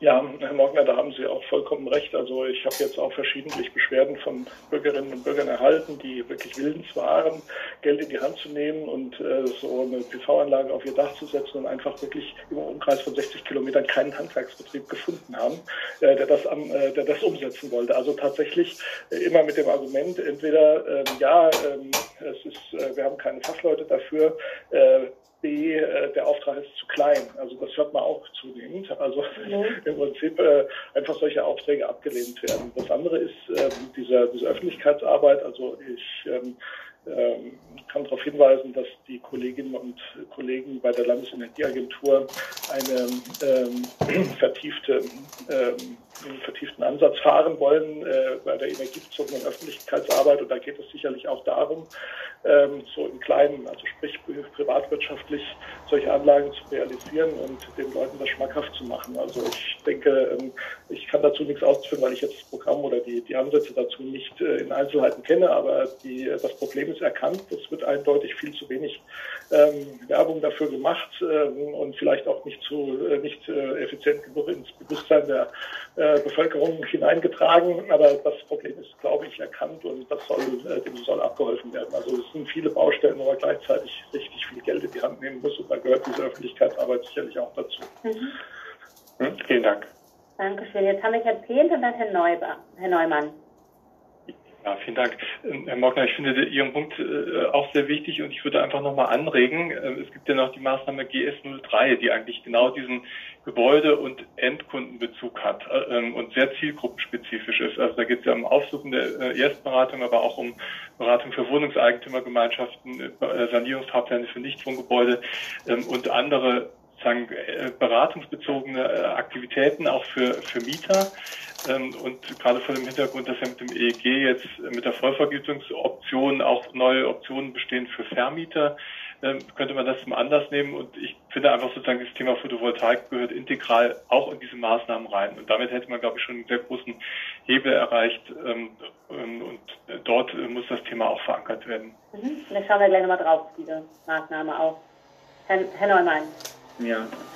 Ähm, ja, Entschuldigung, ich bin jetzt etwas äh, spät reingekommen, aber von dem Thema bin ich ja auch seit, seit Jahren äh, nicht nur für den BUND, sondern früher für die Stadt Frankfurt drin. Aber insgesamt ist ja auffällig, äh, nicht nur in diesem Bereich, aber dass man sagt, es sind doch viele halt Informationen und Beratungen und nochmal Informationen und Beratung und so weiter. Und es, es fehlt irgendwie auch äh, der Punkt zu sagen, äh, man kann viele Dinge auch äh, per Ordnungsrechten auch seitens äh, des Landes Hessens vorgeben. Es gibt andere Bundesländer, wie in der Eingangsrunde hatte es ja, glaube ich, die die Frau, Frau Bausch äh, angesprochen, äh, andere Klimaschutzgesetze. Und wir haben als BND auch ein Klimaschutzgesetzentwurf von September im Landtag mal vorgestellt, wo halt drin steht, äh, es werden äh, die Menschen und Hauseigentümer verpflichtet, äh, Photovoltaik zu machen oder andere Solarenergie oder Unternehmen werden verpflichtet und Kommunen werden verpflichtet, Wärmepläne zu machen und natürlich, dass man ihnen auch das Geld dafür gibt. Aber äh, Dinge, die wirtschaftlich sind, äh, da kann man sich jetzt nicht über die Handwerker rausreden, die vielleicht nicht da sind im Moment. Aber warum dann nicht mehr Ordnungsrecht auch drin ist? Umgekehrt, wir haben es gesehen, ich habe mal den Haushalt entdeckt, äh, den hessischen Haushalt, und da stellt man fest, dass von dem äh, Klimaschutzförderprogramm waren, glaube ich, bis zu 50 Millionen drin, äh, war dann angegeben die letzten zwei Jahre äh, vielleicht nur äh, ein Drittel oder die Hälfte der Fördermittel ausgenutzt worden sind. Also das ist, glaube ich, auch das Problem, äh, dass äh, zum einen man viel mehr eigentlich mehr vorgeben sollte äh, an, an Pflichten und Ordnungsrecht. Also das berühmte Fördern setzt auch das Fordern voraus. Und äh, zum anderen eben auch, dass die, die, die Fördermittel äh, und, und Abwicklung, kann ich auch aus eigener nicht so gute Erfahrung sagen, vom BND her, ist sehr, sehr schwierig, an die Fördermittel des Landes heranzukommen, weil äh, es immer noch mal Zusatzanforderungen gibt, äh, die nicht in, Förder, in den Förderrichtlinien drinstehen. Also hier äh, muss einfach mehr, mehr passieren an, an Ordnungsvorgaben, ähm, weil die Zeit ist da wirklich nicht so, äh, wir, haben, wir haben nicht mehr so viel Zeit. Äh, gerade heute die Meldung wieder, äh, die, die äh, 1,5 Grad sind kaum noch zu halten. Also da muss jetzt wirklich mal äh, etwas mehr äh, Druck dahinter kommen. Mhm. Herr Meissauer. Ja gut, das kann ich jetzt gar nicht groß kommentieren, denn Herr Neumann hat ja recht. Äh, das äh, ist tatsächlich ja Fakt, äh, was das Ordnungsrecht angeht. Also wir haben ja diese Novelle des hessischen Energiegesetzes momentan im parlamentarischen Verfahren. Da hatten wir durchaus über eine äh, PV-Pflicht äh, gesprochen. Das war allerdings im Kabinett offensichtlich so nicht äh, durchzusetzen und deswegen wurde die ein bisschen reduziert. Im Übrigen sollte abgewartet werden, was äh, der Bund hier sozusagen liefert. Also da sind wir ja noch nicht am Ende der Fahnenstange angekommen. Ähm, äh, was den Abruf von Fördermitteln angeht, ja, äh, da kann, kann vielleicht Frau Luke was sagen aus dem Thema zum Thema Klimaschutzmittel. da stecke ich nicht drin. Das ist aber generell ein, ein, Problem, das können wir als Land ja auch kaum beeinflussen. Also wenn äh, Fördermittel vorhanden sind, muss äh, die Entscheidung äh, über den Abruf ja von denen getroffen werden, die Projekte umsetzen wollen. Das sind ja nicht wir letztendlich. Mhm. Frau Luke. Genau, da kann man ehrlich gesagt nicht viel ergänzen, das hat Herr Meister sehr treffend formuliert. Letztendlich ähm, können wir nicht mehr machen, außer anbieten und helfen. Aber ähm, wenn sie nicht abgerufen werden, können wir immer wieder nachfragen, aber mehr können wir nicht machen. Leider. Okay. Vielleicht noch eine Ergänzung, Frau Muster, wenn ich darf. Ähm, äh, es gibt ja auch die Maßnahme GS01, äh, weil äh, du auch das Thema kommunale Wärmepläne angesprochen hast, Werner, äh, wo genau das im Prinzip auch ähm, drinsteht als Maßnahme. Mhm. Ja. Sehr gut, wir haben auch schon subtil übergeleitet zu der zu Gebäude und Stadt. Damit würden wir jetzt gerne weitermachen. Und hier haben wir sozusagen eine, eine ähm, Reihe von Personen, die einmal loslegen. Und ähm, damit würde ich jetzt einfach einmal übergeben an Frau Körner-Mistkamp, die einmal das Handlungsfeld einführt und dann sozusagen verschiedene ähm, Referentinnen haben wir dabei, die nochmal zu den einzelnen Maßnahmen was sagen. Das machen wir gleich im Anschluss. Das ist ein kurzer Zuhör-Take, aber dann geht es wieder in die Diskussion. Ja, hallo, auch nochmal von meiner Seite. Ähm, ich bin Lisa Körner-Miskamp von der Landesenergieagentur und ich möchte Ihnen ganz kurz nur einen Überblick über das Handlungsfeld Gebäude und Stadt geben. Ähm, die einzelnen Maßnahmen, auf die kommen wir ja gleich auch noch zu sprechen. Ähm, das Handlungsfeld Gebäude und Stadt ist sehr umfassend. Insgesamt haben wir hier acht Maßnahmen. Das könnte durch eine wassersensible Stadtentwicklung oder auch die Verknüpfung von Städten und ihrem Umland passieren, so wie es hier vorgesehen ist. Und ähm, warum ist das Handlungsfeld wichtig? Ähm, wir müssen den Energieverbrauch senken, um eben auch Treibhausgasemissionen senken zu können. Wir brauchen weniger Abhängigkeit von Energieimporten. Ähm, die Klimawandelanpassung wird immer wichtiger, da eben die Hitzebelastung und auch Starkregenereignisse ähm, zunehmen. Ähm, die Planungsprozesse auf kommunaler Ebene, aber auch auf der Ebene Landes- und Regionalplanung müssen entsprechend ebenfalls angepasst werden. Ähm, wir können aber auch schon ein paar Erfolge verzeichnen. Und zwar ähm, steigt ganz klar die Bereitschaft zur Gebäudesanierung. Ähm, durch Beratung und Förderprogramme können äh, Kommunen zielgerichteter unterstützt werden bei der Energieeffizienz, aber eben auch bei der Klimawandelanpassung. Die Städtebauförderung ähm, wird immer mehr auch an Klimaschutzaspekten ausgerichtet. Es wurden Planungsleitfäden für Kommunen erstellt. Ähm, es liegen Gutachten vor für die regionale Landesplanung, die eben bei der Anpassung an den Klimawandel helfen sollen. Ähm, aber es bleibt noch äh, weiterhin was zu tun. Und zwar müssen wir noch viel mehr Energie einsparen. Wir müssen die Sanierung von Häusern voranbringen, vor, ähm, am besten Fall sogar direkt auf ein klimaneutrales Niveau.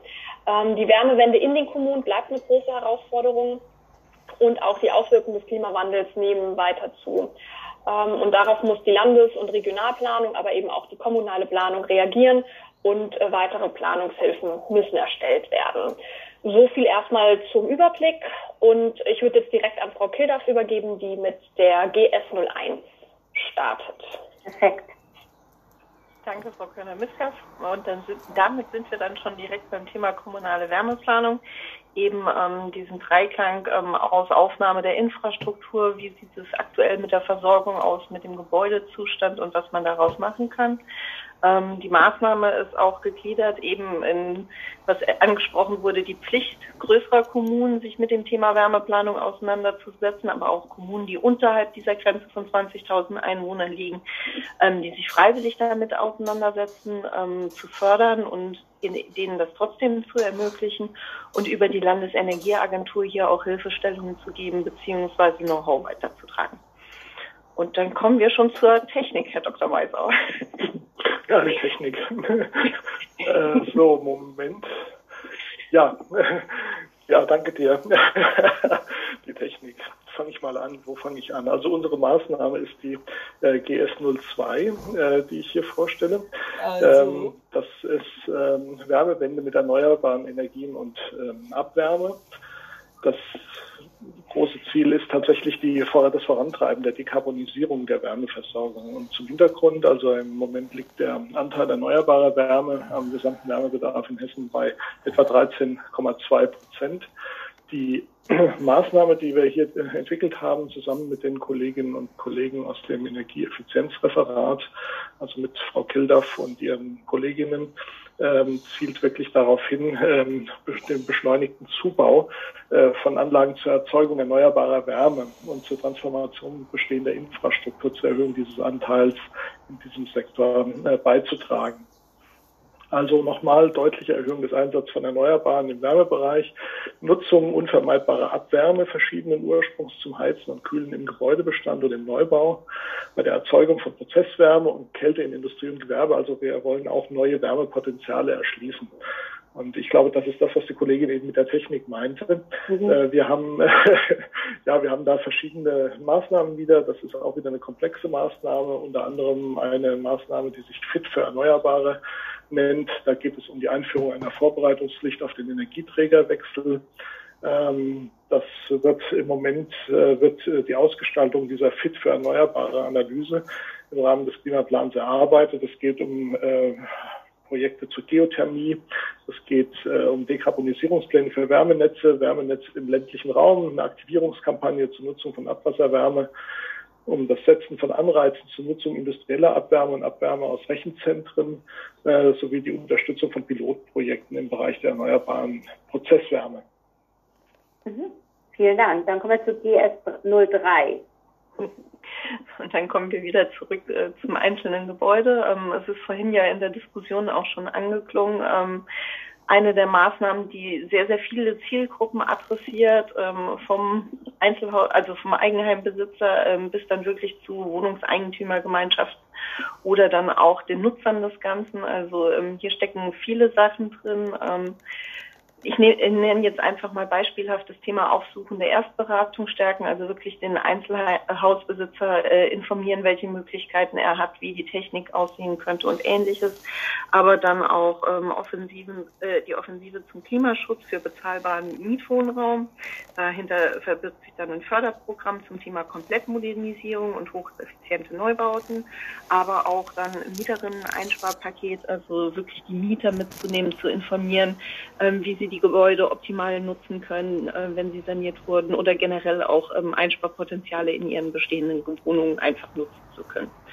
Genau, und ähm, die Maßnahme, vorhin klang es schon an, es gibt einige Maßnahmen, die relativ groß sind. Hier ist es ähm, von A bis K die unterschiedlichen Bausteine.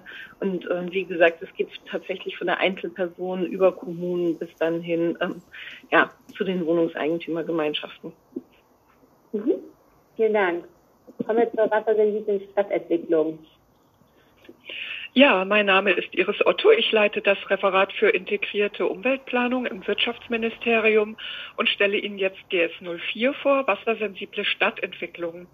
Diese Maßnahme hat eine natürliche Wasserbilanz in Siedlungsgebieten zum Ziel.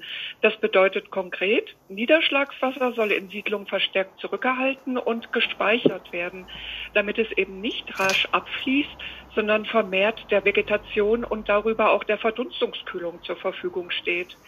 Hierzu sind dezentrale Lösungen zur Retention, Versickerung und Verdunstung des Regenwassers im Siedlungsraum nötig. Dieser Umgang mit dem Regenwasser soll deutlich mehr als bisher im Planungsprozess der Kommunen verankert werden. Daran arbeiten in Hessen das Umwelt- und Wirtschaftsministerium schon heute. Aktuell wird zum Beispiel im Rahmen des Klimaschutzplans 2025 ein umsetzungsorientierter Leitfaden erstellt, der sich mit der Niederschlagsretention, Versickerung und Verdunstung im Siedlungsraum beschäftigt. Alle an der Stadtplanung beteiligten Akteure sollen mithilfe dieses Leitfadens in die Lage versetzt werden, die Ziele der wassersensiblen Stadtentwicklung systematisch umzusetzen. Auch die Ausweisung von Retentionsräumen ist dabei ein wichtiges Thema. Sie soll gesetzlich und planerisch vorangetrieben werden, denn Retentionsräume für Niederschläge auch im Siedlungsraum dienen zugleich der Starkregenvorsorge. Hier werden die Kommunen schon aktuell im Rahmen der Klim Klimprax-Reihe und zukünftig auch im Rahmen des eben genannten Leitfadens unterstützt. Nach der umsetzungsorientierten wassersensiblen Stadtentwicklung folgt nun der Blick auf die räumliche Gesamtplanung. Das heißt auf die Landesplanung, die Regionalplanung und auch die Bauleitplanung. Denn auch sie wollen sich jetzt vermehrt dem Thema der Niederschlagsspeicherung, Versickerung und Verdunstung im Siedlungsraum widmen. Damit bin ich dann auch schon bei der Maßnahme GS05 mhm. Stadt-Umland-Entwicklung im Klimawandel stärken. Bei dieser Maßnahme sollen zukünftig in der Landes- und Regionalplanung, aber auch in der Bauleitplanung Städte und ihr Umland als Funktionseinheit betrachtet werden. Und zwar als eine Funktionseinheit, die sich am Vorbild naturnaher Ökosysteme orientiert. Das bedeutet Kühlung durch Verdunstung, Dämpfung der Abflüsse durch Niederschlagsspeicherung, aber auch nachhaltige Ressourcenkreisläufe, zum Beispiel durch die Nutzung CO2-speichernder und recyclingfähiger Baustoffe, sollen in Städten und in ihrem Umland optimiert werden. Dazu wollen wir Planungshilfen und Steuerungsinstrumente entwickeln, zum Beispiel geeignete Umweltziele für die Planung, die helfen sollen, diese Entwicklung voranzutreiben oder Themenkarten für die Planung, zum Beispiel über die zu erhaltenden Tabuflächen für die Niederschlagsspeicherung und für die CO2-Fixierung, zum Beispiel im Boden.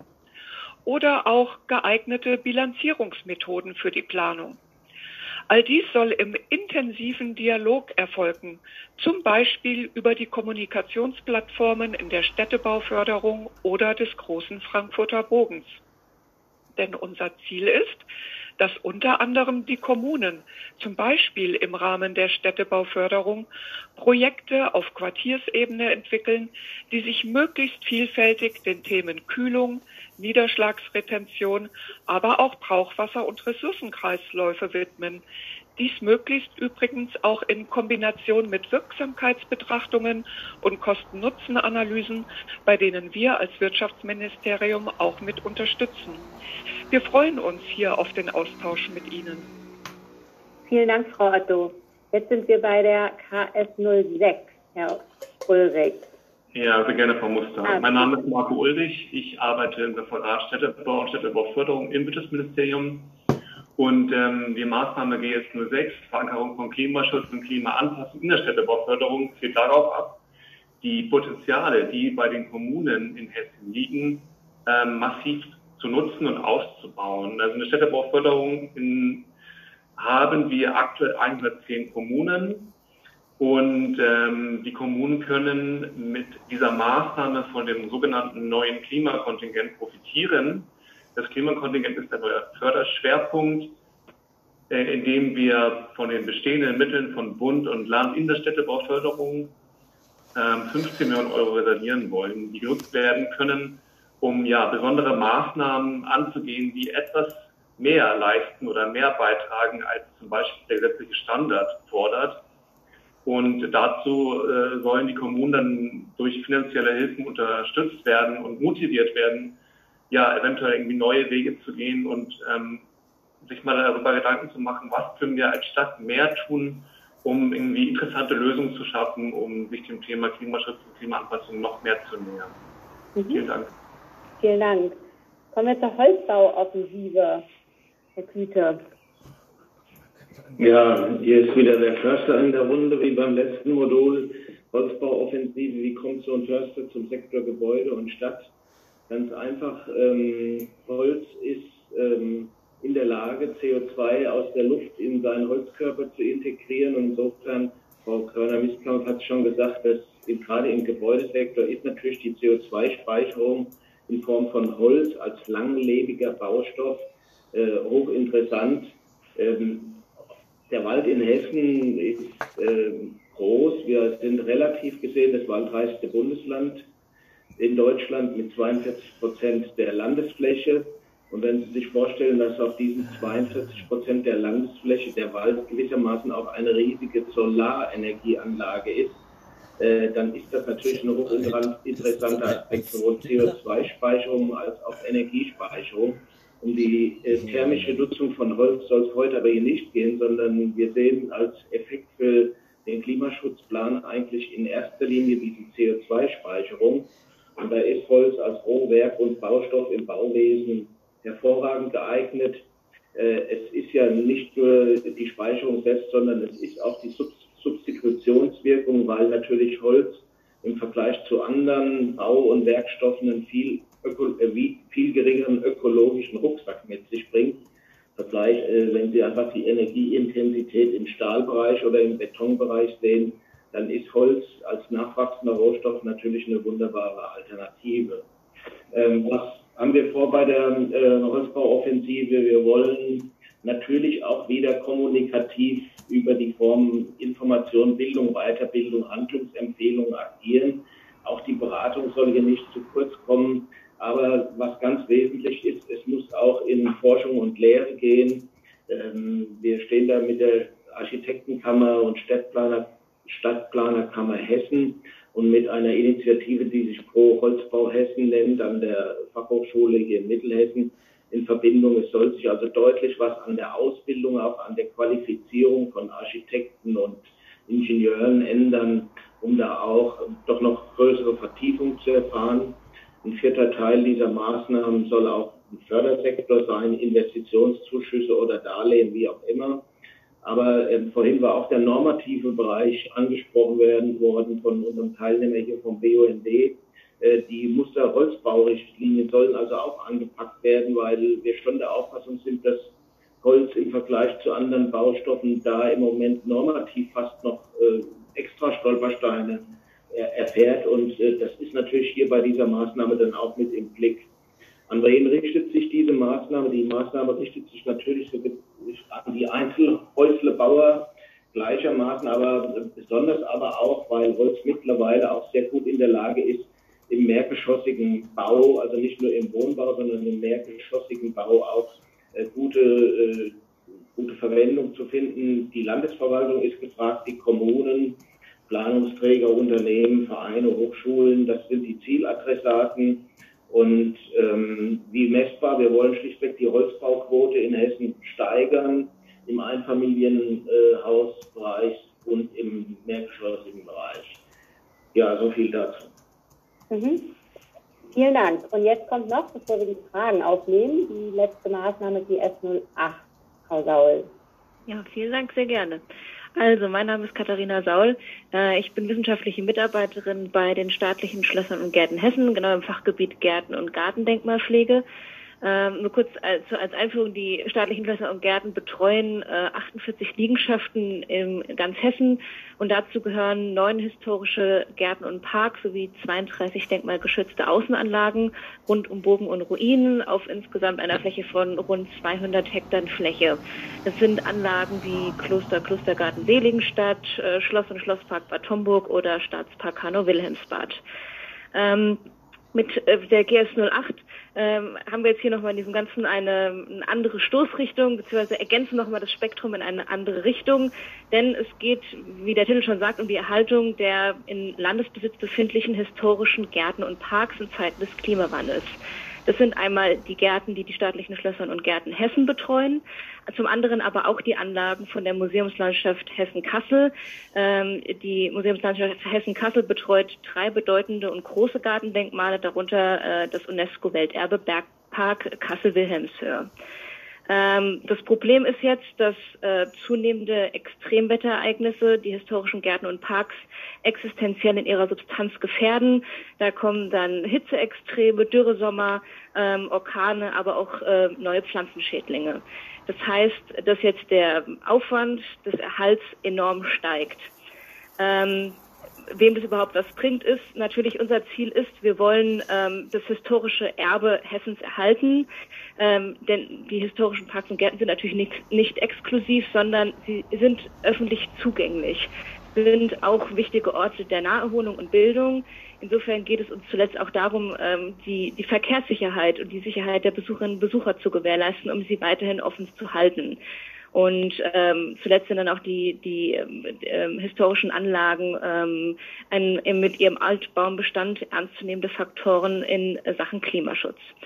Ähm, in der Maßnahme gibt es jetzt äh, ähm, vier verschiedene Schwerpunkte, die alle in Richtung Klimaanpassungsmaßnahmen zielen.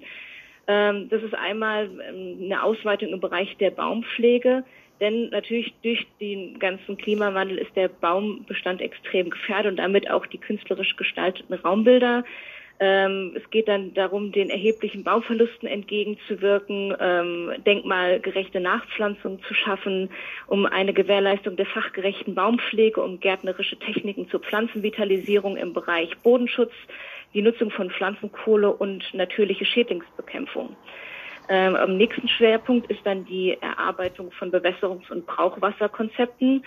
Ähm, da geht es dann auch darum, wie können wir Wasser sparen oder wie können wir das Wasser, was durch Unwetter herunterkommt, wie können wir das sammeln?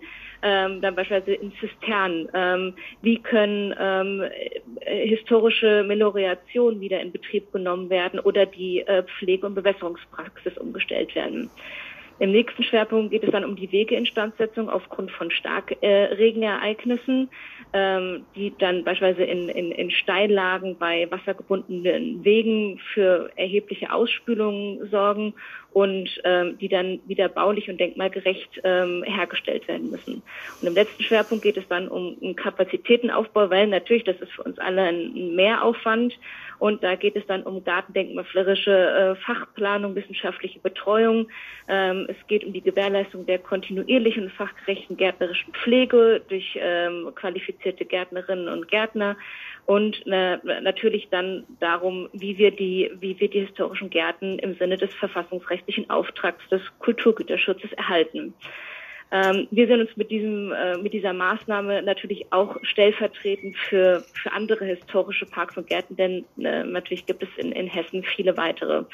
Insofern, ja, wir freuen uns dabei zu sein äh, in diesem, in diesem Handlungsfeld und freuen uns über Anregungen. Danke. Perfekt, vielen Dank. Nach dieser Druckbetankung springen wir einmal weiter auf die Fragen. Das war, das, damit meine ich alle, nicht die Frau Saus. ähm, und wir haben schon zwei gesammelt. Und die Aufgabe wäre einfach jetzt ohne Murmelgruppen und Breakouts und Technik, äh, quasi, dass Sie mir weitere zuwerfen. Ähm, die eine wäre, die wir jetzt im Chat gefunden haben, wäre, würde eine günstige Wasserretentionstonne helfen können.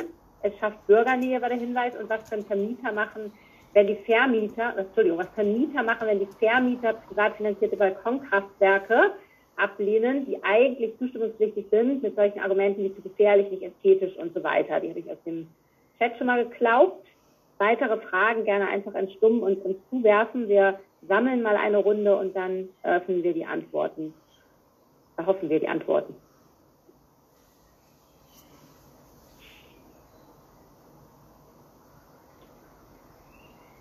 Wenn niemand möchte, ich habe noch eine Frage. Super. Ähm, und zwar, ähm, mir, ich habe gesucht, ihr habt es auch über die Suche nicht gefunden. Ähm, mir fehlt, ähm, ich weiß nicht, ob es hier richtig ist, aber mir fehlt der Begriff Moore. Äh, Moore sind extrem gute CO2-Speicher mit äh, 700 Tonnen pro Hektar, sechsmal so effizient bei der CO2-Bindung in Biomasse, was ja glücklicherweise eine sehr große Rolle in den, in den äh, Maßnahmen spielt. Ähm, und ich würde das unter GS 05, vielleicht sogar GS 08 ähm, ähm, verorten. Ähm, und natürlich ähm, auch eine interessante Frage vielleicht für Herrn, Herrn Küte als äh, Experte für Forstwirtschaft. Ähm, wie äh, ist es, ist es geplant, Moore, das an, das, die Pflege oder die, den Ausbau von Mooren, insbesondere unter dem Gesichtspunkt der CO2-Bindung im Boden zu fördern? Mhm, ich habe Frau Otto schon nicken sehen. Ich darf auch gleich was dazu sagen, das tut natürlich auch. Wir sammeln erstmal noch weiter. Vielen Dank für diese Frage.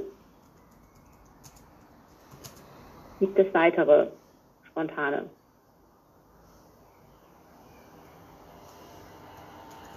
Okay, dann fangen wir einfach mal an. Im, im, äh, im Chat gab es noch eine, gibt es Angaben, wie viel Euro die Maßnahmen jeweils kosten und wie viel CO2 sie jeweils sparen. Äh, nehmen wir nochmal mit auf und sonst fangen wir doch einfach, Frau, Frau Otto, Herr Küter, einmal mit der Moorfrage an und machen dann weiter und sammeln nochmal Fragen im Chat raus. Ja, ich kann gerne mit der Moorfrage beginnen. Sie hatten das ja richtig schon in der Frage formuliert. GS 05 zielt darauf ab, äh, ich hatte ja bei der Beschreibung deutlich gemacht, es geht darum, ähm, Siedlungen und ihr Umland nach dem Vorbild der Natur zu entwickeln.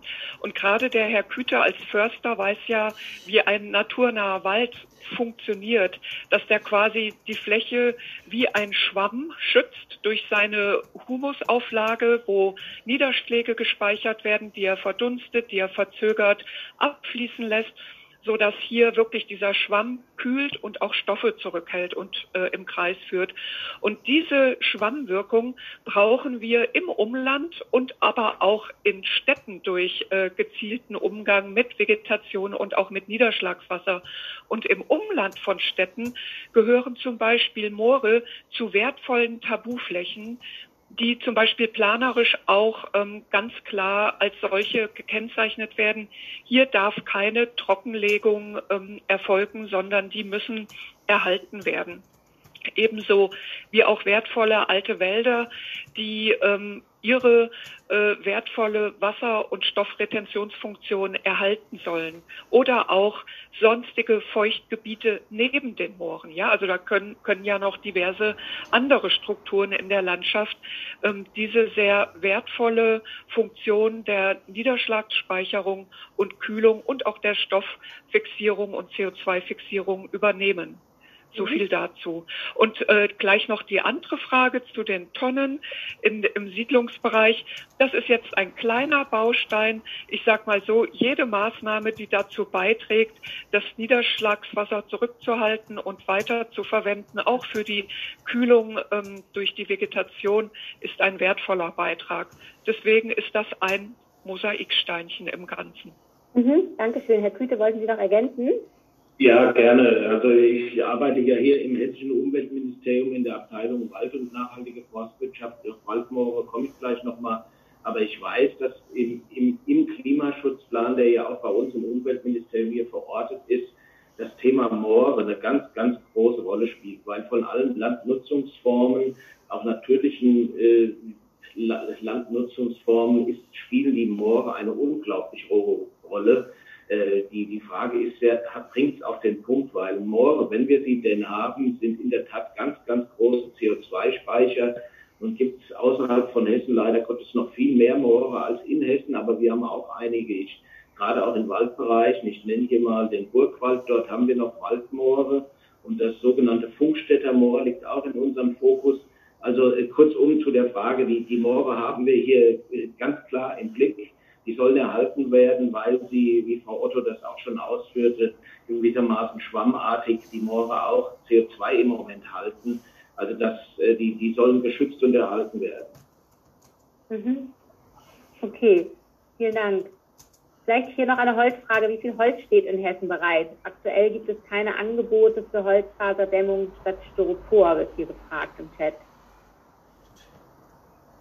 Ja, mit der Frage hatte ich fast schon gerechnet. Wir haben ja in den, in den letzten Jahren aufgrund dieser Dürren, da ist der Wald leider auch Klimaopfer. Äh, die, die Borkenkäferschäden, die groß sind ja nur eine Folge des Klimawandels, weil die Bäume im Grunde genommen krank waren, vorerkrankt und dann diesen tierischen Schädlingen nicht mehr standhalten können. Wir haben, wenn Sie sich das mal vorstellen, von unseren 890.000 Hektar Wald im Moment geschätzt 70.000 Hektar schon verloren. Das werden aber 90.000 Hektar werden. Das heißt, ein Zehntel der Hessen Waldfläche ist weg. Und das sind überwiegend, wenn Sie aufmerksam durch die Landschaft schauen, Fichten gewesen, die etwa in den Jahren 1960 bis 1970 nach den Reparationshieben der Siegermächte vom Zweiten Weltkrieg dann wieder aufgeforstet werden mussten. Da soll jetzt gesunder, klimaresilienter Wald entstehen. Das braucht seine Zeit. Forstwirtschaft ist kein Schnellboot, sondern ein, ein Tanker. Wir müssen in anderen Zeiträumen denken. Aber zurück zur Frage. Natürlich müssen die, die noch vorhandenen Wälder auch durchforsten und pflegen, damit sie auch stabil sind. Und aus dieser Waldpflege heraus generieren wir in, in, in Hessen alljährlich pro Hektar im Schnitt fünf nachhaltig nutzbaren äh, Holzstoff, fünf Kubikmeter praktisch pro Hektar. Wenn Sie das jetzt mit der Waldfläche multiplizieren, dann kommen Sie auf die Zahl. Wir können nachhaltig in Hessen auch weiterhin vier bis fünf Millionen Kubikmeter Holz ernten. Mhm. Vielen Dank. So, dann haben wir noch die Frage, wie viel, also ob es Angaben gibt, wie viel Euro jeweiligen Maßnahmen kosten und wie viel CO2 die jeweils sparen?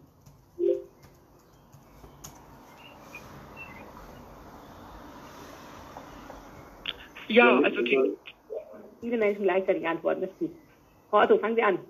Ja, die Kosten werden natürlich ermittelt, aber die spielen jetzt im Moment, äh, jetzt im Rahmen dieser Öffentlichkeitsbeteiligung noch nicht äh, diese zentrale Rolle, weil die Finanzierung gerade vorbereitet wird. Gell? Also deswegen äh, werden hier jetzt auch noch keine Kosten äh, öffentlich in den Raum gestellt. Aber natürlich geht keine Planung ohne Kosten. Ja, und die CO2-Einsparung ist natürlich ähm, vorrangig für Maßnahmen von Relevanz, die auch tatsächlich dem Klimaschutz dienen. Wir müssen ähm, differenzieren davon Maßnahmen, die der Klimaanpassung dienen, die also äh, die Folgen des Klimawandels bewältigen, wie ähm, die Starkregenereignisse auffangen wollen, den Niederschlag besser speichern wollen.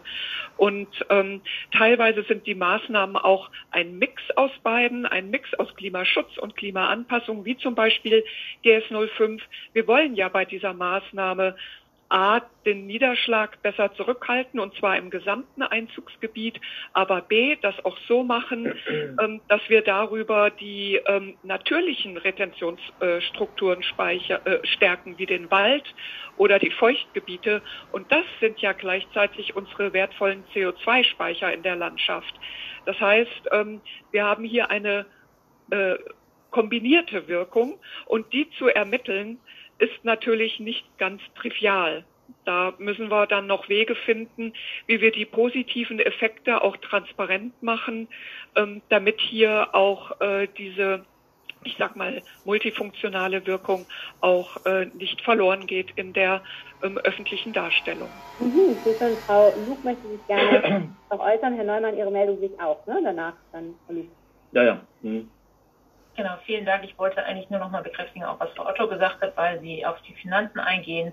Ähm, wir haben ja auch in dem Online-Tool, in dem auf der Ebene, wo die Maßnahmen alle beschrieben sind, ähm, aufgeschrieben, dass alle Maßnahmen, die hier genannt sind, das muss ich leider immer wieder erwähnen, unter Haushaltsvorbehalt stehen. Und das muss jedem auch bewusst sein und es ist bestimmt nicht das, was sich alle wünschen, aber das ist einfach ähm, eine Tatsache, die wir ins Auge sehen müssen und deshalb kann man hier auch noch keine klaren Euro angeben. Mhm. Und dann noch die Frage, wieso das Finanzministerium nicht im Spiel ist, Frau, Frau ähm, vielleicht sollen Sie da noch einen Satz zu sagen, das ist ja nur jetzt in diesem Raum nicht im Spiel, ne? Genau, also das Finanzministerium ist sehr wohl natürlich im Spiel in verschiedenen äh, Funktionen. Einmal in der Funktion, dass sie mehrere Maßnahmen eingereicht haben, die, ähm, soweit ich weiß, alle im Bereich des Handlungsfeldes ähm, Übergeordnetes liegen. Und ähm, durch die politischen Verhandlungen äh, sind sie natürlich ganz aktiv mit uns äh, in, involviert in den Klimaplan, in dem wir die Finanzen mit ihnen verhandeln mhm. müssen. Super. Dann Herr Neumann und Herr Küter. Ja.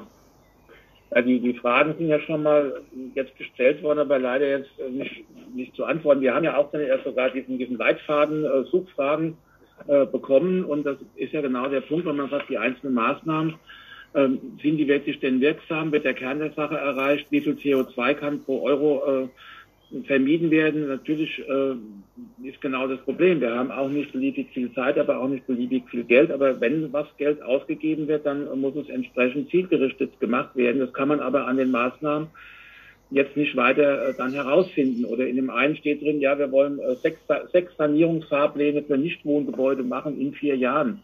Ähm, das kann nicht wahr sein. Ja, also Nichtwohngebäude äh, sind alle Bürogebäude in Hessen und in Frankfurt ist es schon mal vor Jahren habe ich da die Verantwortung mit gehabt. Das sind systematisch alle Bürogebäude äh, durchgegangen worden mit einem Benchmarking, wie viel Energie sie brauchen und, und wie viel nicht. Also das haben wir in, in weniger äh, Zeit viel mehr Gebäude durchgecheckt. Also da, da, muss man auch sagen, da musste noch eine Null oder zwei Nullen an die Maßnahmen ran, äh, um wirklich dann wirksam CO2 zu sparen. Und bei allen Maßnahmen hat man hinten nicht irgendwie eine Zahl. Man kann die Kosten ja sich immer noch äh, diskutieren, aber wie viel CO2 kommt aus der, erwartet man äh, von den 30, 40 oder eigentlich 50 Millionen Tonnen CO2 in Hessen? Welche Maßnahme trägt Stück für Stück äh, zu welcher Senkung bei? Und das ist in, in allen Maßnahmen äh, nirgendwo ersichtlich. Und Abwärme ein Riesenthema.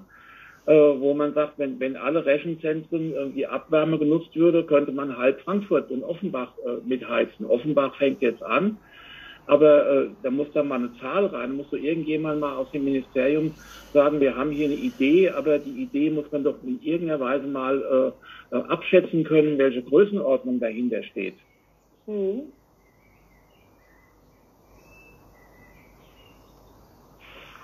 Ja, ich würde noch was dazu sagen. Güte hier. Ja, also die Frage, die Frage nach so einer CO2- oder Treibhausgasbilanzierung, die kann ich gut verstehen, zumal sie auch, äh, na, soweit ich das weiß, im äh, Klimaschutzgesetz des Bundes, das jetzt gerade ja da ist, auch äh, auf die einzelnen Sektoren ja auch mit Zahlen normiert ist. Mhm. werden wir nicht umhin kommen, rechnen zu müssen und rechnen zu wollen. Es ist natürlich nicht ganz einfach zunächst, aber man muss es zunächst mal kalkulieren und bilanzieren für den ähm, ähm, Holzbau, den sogenannten, kommt es dann schon darauf an, sind es Holzrahmen oder Holztafelbauweisen oder Bauteile in äh, Häuser in Massivholzbauweise, wie auch immer. Aber ich weiß, dass es zumindest für den Sektor äh, aus einigen äh, Best Practices ist diese Fit for Erneuerbare oder Fit für Erneuerbare Analyse. Die sind im Prinzip drei Punkte. Also erstens mal eine Analyse, ob erneuerbare Energien oder Wärmenetzanschluss möglich sind, welche erneuerbaren Energien sich dann idealerweise eignen, eine Überprüfung der Vorlauftemperaturen, der Möglichkeiten durch hydraulischen Abgleich, Austausch von Heizkörpern und andere Optimierungsmöglichkeiten die Temperatur abzusenken und die Überprüfung, ob durch Effizienzmaßnahmen an der Hülle oder auch niederschwellige Maßnahmen die Temperaturen abgesenkt und die äh, Leistung der Heizungen reduziert werden können. Mhm. Herr, Herr Neumann, es gibt die Nachfrage von Ihnen, warum dann nicht die Programme pushen, die es sowieso schon gibt, oder? Ja, ja deswegen habe ich nochmal nachgefragt, weil ich äh, wirklich seit seit 30 Jahren äh, Energieberatung mache und alle alle Dinge da schon kenne. Es gibt halt äh, Beratungsstellen, wie in Frankfurt den Energiepunkt. Äh, da ist leider nur 1,5 Personen, wo man eigentlich 150 bräuchte. Aber der, der wesentliche Punkt ist doch äh, bei, äh, gerade bei Beratungen, ich kenne es jetzt auch von der Energieberatung, Sanierungsfahrpläne zu erstellen, ähm, bis man den Energieberater äh, auf, auf Trab hat, dass er das mal endlich fertig macht. Aber warum denn jetzt nochmal was Neues erfinden äh, und, und nicht einfach die Programme in, in Hessen äh, vermitteln und transformieren und, und rüberbringen, äh, die es schon gibt. Äh, ja, weil das, was äh, dieses Fit für Erneuerbare, äh, das heißt natürlich Einsparung und Erneuerbare, was denn sonst? Ja, und bei einem Sanierungsfahrplan wird das alles geprüft äh, was umzubauen ist. Und äh, das kann aber auch nicht sein, dass man sagt, äh, äh, der eine macht eine Wärmepumpe, der andere macht eine Solar, der dritte macht eine Pellets äh, in einer Straße, sondern äh, Quartierskonzepte sind da gefragt. Die hängen ja wiederum mit den Wärmeplänen der Kommunen zusammen. Also da sind mir die, die Maßnahmen gerade äh, 1, 2, 3 äh, nicht irgendwie miteinander integriert, sondern stehen für mich äh, relativ äh, unkoordiniert nebeneinander. Und warum denn was, was Neues nochmal äh, erfinden in Hessen, statt zu sagen, bringen wir doch die Programme bis hin zu den kommunalen Förderprogrammen, dass die äh, endlich mal Klimaschutzmanagerinnen einstellen, damit sie dann die Förderprogramme des Landes nutzen können. Da liegen doch die Probleme. Warum äh, dann noch, ich kenne es im, im gewerblichen Bereich, gibt es fünf, sechs äh, Förderprogramme, äh, die alle eigentlich fast dasselbe machen und nur jeder arbeitet parallel. Und das kann man sich nicht länger leisten. Also das äh, sollte mehr fokussiert werden und auch die Landesenergieagentur hat eine andere Rolle, einfach die, die Förderprogramme an die Leute heranzubringen und nicht einfach zu sagen, die Förderprogramme werden nicht abgerufen. Dann muss man halt eben den, den Kommunen, wie jetzt gestern die Meldung, nur die Hälfte hat LED-Lampen in der Straßenbeleuchtung, da muss man die Kommunen einfach hinterhergehen, mhm. dass sie das umsetzen. Mhm. Herr Peter hat sich gemeldet und Frau Kilder. Ja, vielleicht eine kurze Bemerkung dazu. Ähm, ich glaube, das ist ein Missverständnis äh, an der Stelle. Die Punkte 1, 2, 3 beschreiben nur das, was die FIT äh, für erneuerbare Analyse als Inhalt hat. Sie beschreiben noch nicht, an welches Instrument das Ganze angedockt wird. Das könnte nämlich erstens genau äh, sein, dass man das verknüpft mit dem Sanierungsfahrplan. Da ist es nämlich bisher noch nicht integriert. Überhaupt der Sanierungsfahrplan stammt noch aus der Welt äh, vor der, dem vorgezogenen äh, Klimaneutralitätsziel. Das heißt, eigentlich könnte man das sozusagen genau dort einbauen. Mhm. Ähm, äh, ein zweiter äh, Punkt, wo das eingebaut werden könnte, ist aber auch, und äh, Sanierungsfahrpläne machen sich viele nur aus dem Triggerpunkt, aus dem Auslösepunkt heraus.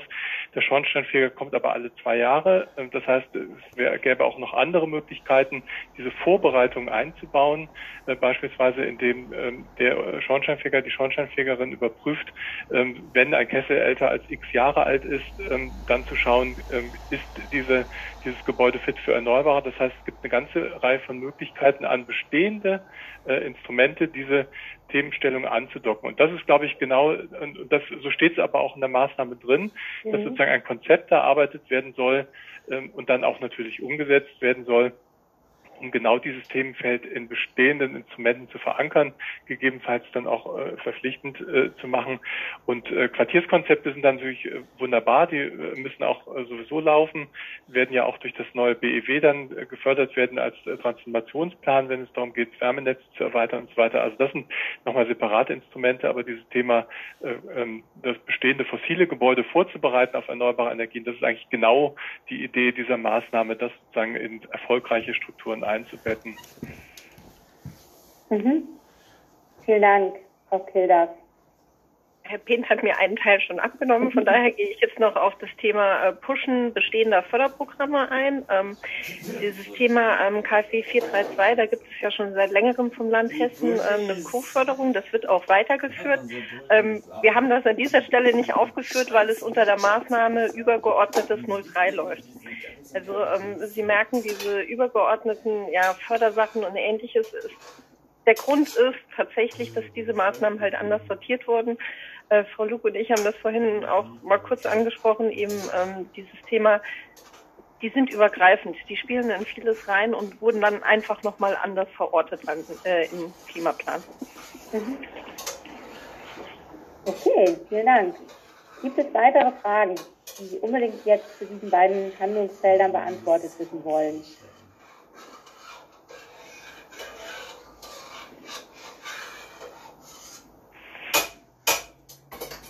Wenn dem nicht so ist, dann sage ich Ihnen noch, wie es weitergeht. Sie haben ja eben schon, ich habe schon wiederholt gesagt, dass es, ähm, wir gehen ja mal auf den Ausblick, Paulina. Genau. Wir haben schon viel erledigt. Wir haben das Bergfest schon gefeiert. Wir waren sozusagen, ähm, in, wir haben einen Auftrag gehabt. Wir haben beide Vertiefungsrunden hinter uns und es geht jetzt am Mittwoch, am, den 11. Mai von 16 bis 17 Uhr nochmal weiter mit einem Wissenschaftspanel, wo Sie auch Herrn Zehnt wieder treffen können und andere schlaue ExpertInnen. Und es gibt dann am Donnerstag einen moderierten Check-out, wo wir nochmal reflektieren, was passiert ist, welche Erkenntnisse es bei der Auftaktveranstaltung gab und äh, wie der weitere Prozess sein wird. Und Sie haben die Möglichkeit, sozusagen innerhalb des Kommentierungszeitraums ähm, quasi am 24.05. nochmal um 12 bis 14 Uhr einem Open Space beizuwohnen. Dort können Sie sozusagen selber Diskussionsthemen einbringen ähm, über das Online-Tool und ähm, Themenvorschläge eben einreichen. Das geht noch bis zum, ab dem 28. also schon eine Weile, bis zum 12.05., sodass Sie da nochmal selber Schwerpunkte setzen können, worüber Sie miteinander ins Gespräch kommen wollen und sich austauschen wollen. Jetzt haben wir ja so ein bisschen vorgegeben, sehr stark die Struktur, wie wir miteinander ins Gespräch kommen. Und damit das sich auch nochmal umdreht, ist das die Gelegenheit für Sie. Darauf freuen wir uns schon. Und ja, wenn es dazu keine Fragen mehr gibt, würden wir uns einfach ganz herzlich bedanken. Bei den wirklich zwei intensiven Runden, glaube ich, sind viele Fragen geklärt worden, aber auch viele Kommentierungen vorbereitet worden. Und vielen Dank für die, die sich da die Zeit genommen haben, hier Rede und Antwort zu stehen und vor allem diejenigen, die hier die spannenden Fragen gestellt haben. Herr Tuschler hat, glaube ich, noch eine letzte an uns. Eine Frage, da ich äh, Teil aus der Zivilbevölkerung bin und durchs Los gezogen wurde. Ähm, ich, ich finde es super gut, dass, was Sie da machen und ich äh, wünsche allen Menschen äh, weiterhin viel Kraft in den ganzen Prozess. Ähm, ich will mich persönlich einfach dafür bedanken und sage auf Wiedersehen. Danke Ihnen. Das war ein gutes Abschlusswort. Besser kann es nicht laufen. Vielen Dank. Kommen Sie gut in den Rest des Tages und bis bald. So.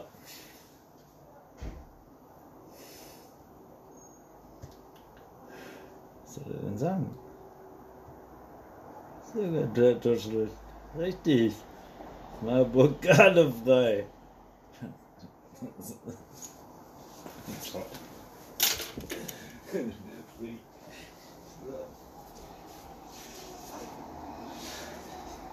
Gut.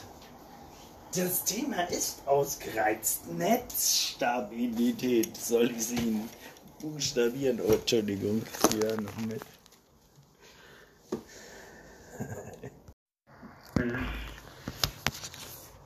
Das ist interessant. Ja, ja, ich bin Govinda äh, Tuschel. Äh, ich bin in Marburg verortet im Moment, ähm, seit vielen Jahren im Umweltschutz und im Klimaschutz. Jetzt auch seit fünf, sechs Jahren intensiver beteiligt, aber eher so von der radikalen Schiene, also äh, direkt auch Waldschutz und solche Dinge oder auch Demonstrationen, Aktionsdemonstrationen und so weiter als Form, als politische Form. Das heißt, ich bin jetzt kein Mensch, der hergeht und CO2-Zahlen von links nach rechts jongliert und sagt, okay, hier müssen wir jetzt was machen, sondern ich bin jemand, ich schaue mir die Welt als Gesamtes an und sagt, okay, jetzt hier können wir was machen. Mein Auftrag ist es ein bisschen, weil ich schon lange äh, mit so Klimaschutz zu tun habe, dass ich da so Synergien schaffe. Also, weil wenn ich das von meiner Warte betrachte, teilweise den Klimaschutz, dann ist das was Abgehobenes, damit die Wirtschaft weiter wirtschaften kann und ein eingefahrenes Gleis. Das wäre jetzt, was ich jetzt mal dazu gesagt hätte. Herr Neumann. Ja. Ich bin fertig. Ähm, einige schon gemerkt haben, ich bin schon etwas länger unterwegs. Also mein Klimaschutz äh, hat äh, zunächst drei Jahre Offenbach 1987 angefangen, nach Tschernobyl und dann über 20 Jahre bei der Stadt Frankfurt im äh, Leiter des dortigen Energiereferats. Das ist eine der ersten, die wir genannt haben, äh, Klimaschutzagenturen, kommunale Klimaschutzagenturen. Und von daher war ich dann auch äh, deutschlandweit und europäisch mit vielen anderen Kommunen zusammen und bin beim BUND, Landesverband Hessen und auch auf Bundesebene da tätig in Frankfurt, um mal vielleicht einen, Anknüpfungspunkt für die Runde, die jetzt bisher äh, etwas heterogen ist, hier zu finden, ist, wir haben in Frankfurt immer geschaut beim Klimaschutz, wir sagen, wir haben auch diese Päckchen, wo man sagt, was wollen wir in welchem Bereich erreichen.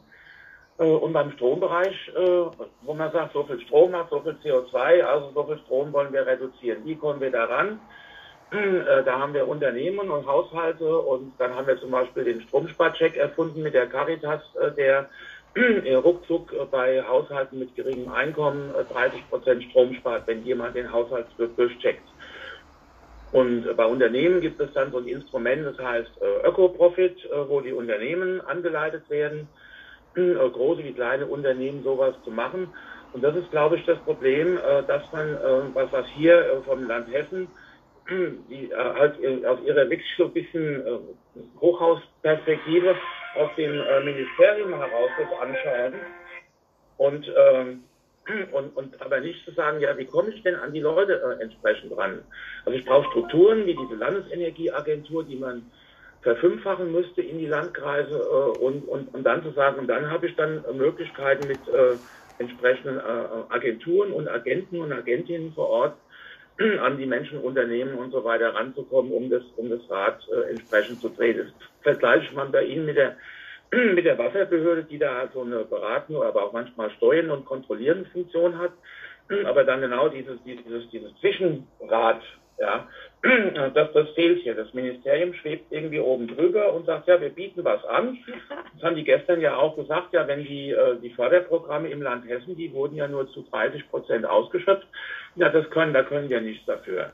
Dass es aber in den Kommunen niemand gibt, der diese Förderprogramme kennt und der die, die, die ausfüllen kann. Und ich habe schon, wir haben, wir haben EU-Projekt in Frankfurt, wir haben äh, Projektträger Jülich, wenn die, äh, wenn man das hört auf kommunaler Ebene, äh, schütten die Leute den Kopf, also diese ganzen Formulare äh, auszufüllen, äh, um an das Geld ranzukommen. Ich habe mal von Herrn Rötzen, dem, Umwelt, äh, dem damaligen Umweltminister, haben wir mal eine Million nach Frankfurt geholt, Euro, für, für einen Masterplan. Aber da haben wir vorher viel gearbeitet, um das Geld zu bekommen, um dann später wiederum zwei Menschen einstellen zu können.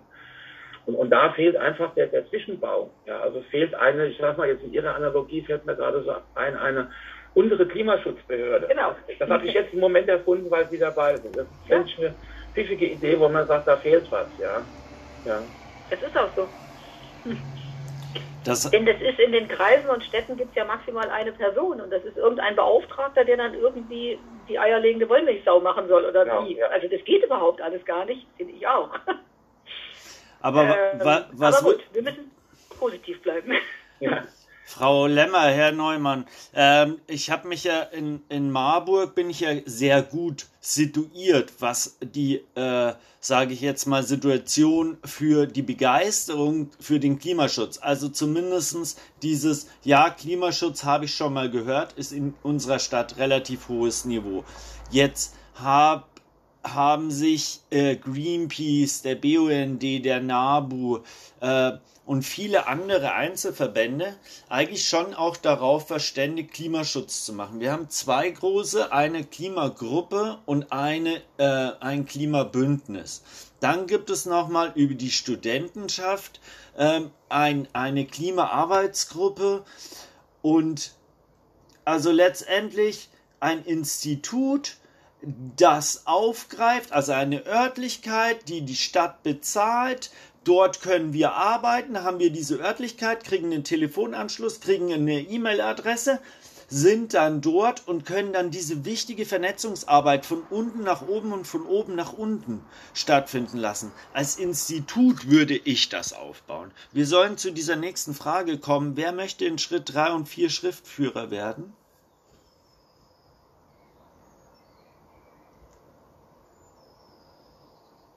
Sie sind jetzt nicht mehr zu sehen. Schreiben Schritt 3 und 4.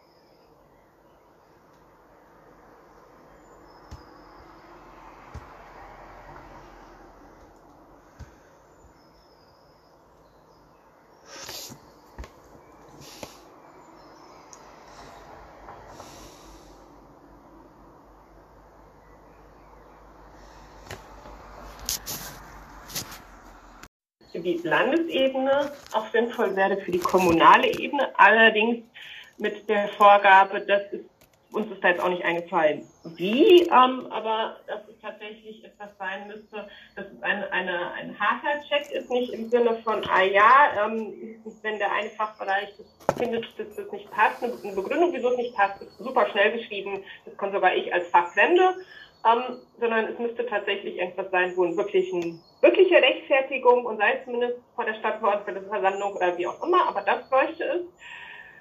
Was wir dann auch noch aufgeschrieben haben, ist Thema Öffentlichkeitsarbeit ähm, einfach auch nochmal deutlich zu machen, wieso das so unglaublich wichtig ist, der Klimaschutz, an, äh, anknüpfend an das, was die Frau Koll gesagt hat, mit dem, ne, aus dem, von gestern die, die Kernbotschaft, ähm, dass es an der Wahlurne entschieden wird, also definitiv, dass aber einfach, dass es wirklich da insgesamt die Kommunikation gestärkt werden muss in die Öffentlichkeit, wieso es so wichtig ist, aber auch in die Verwaltung hinein, weil auch bei der Verwaltung vielen von unseren Kolleginnen und Kollegen ähm, auch einfach noch nicht klar ist, wie wichtig und wo auch bei uns die großen Hebel sitzen.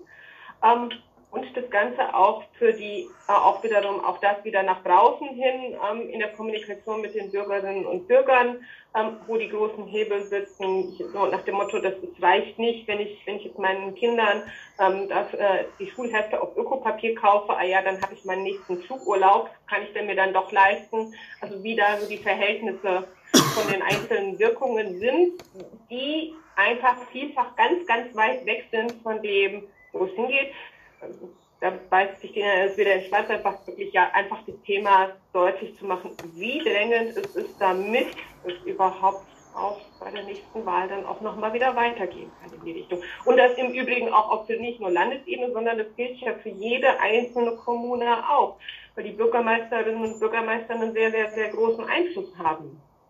Und das einfach auch mit zu bedenken. Auch da, die brauchen auch die Unterstützung, auch da muss deutlich werden, und auch da muss nicht jeder das Rad neu erfinden. Nicht jedes Klimaschutzmanagement muss neu erfinden.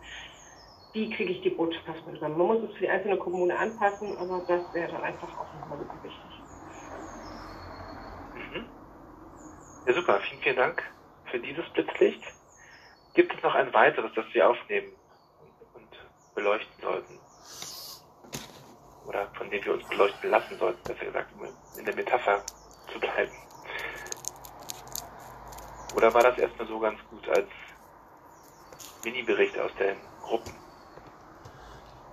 Also, wenn man die Möglichkeit, wenn ich die Möglichkeit hätte, jetzt noch was zu sagen, hätte ich insgesamt im Klimaplan oder im Klimaschutz der Bundesregierung und auch des Landes Hessens mehr die Möglichkeit der Sozialverträglichkeit eingebaut und mehr dieses wir können so weiter wirtschaften wie bisher, noch mehr einzudämmen in der Form von, es geht um den Wohlstand, aber es ist auch eine Definition von uns Menschen und dass wir uns anpacken, was ist unser Wohlstand? Also was brauche ich, um gesund zu leben? Ist das gesundes Wasser? Ist das gesunde Erde? Ist, sind, das, sind das diese Faktoren oder sind das Faktoren wie, ich weiß, dass ich übermorgen äh, noch McDonalds an der Ecke habe?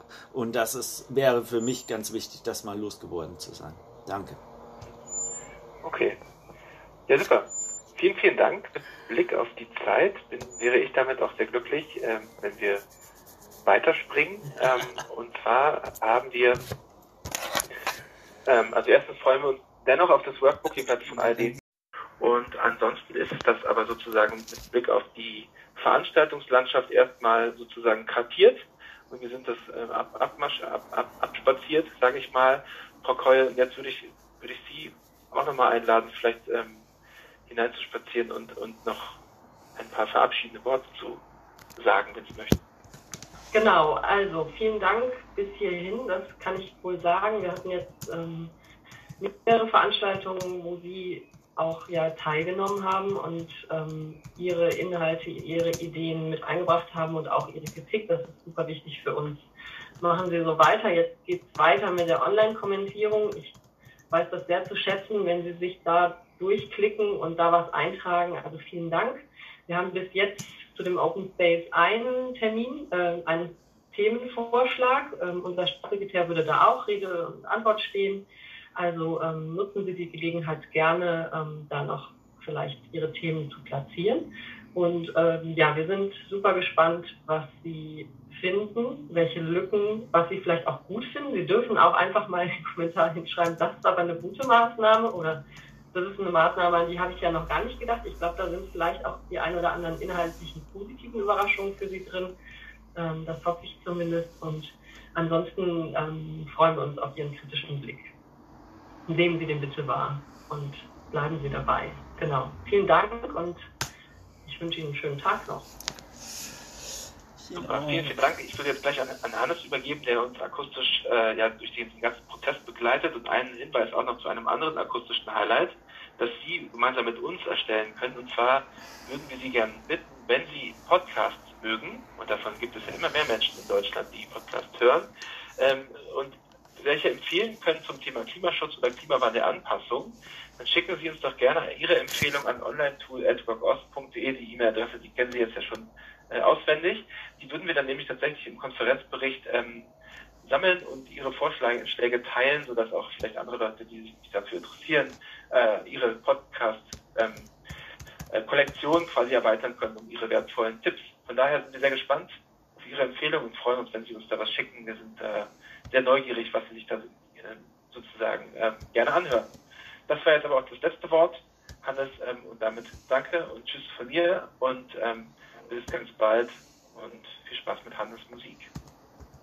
Vielen Dank. Ciao. Bleibt noch.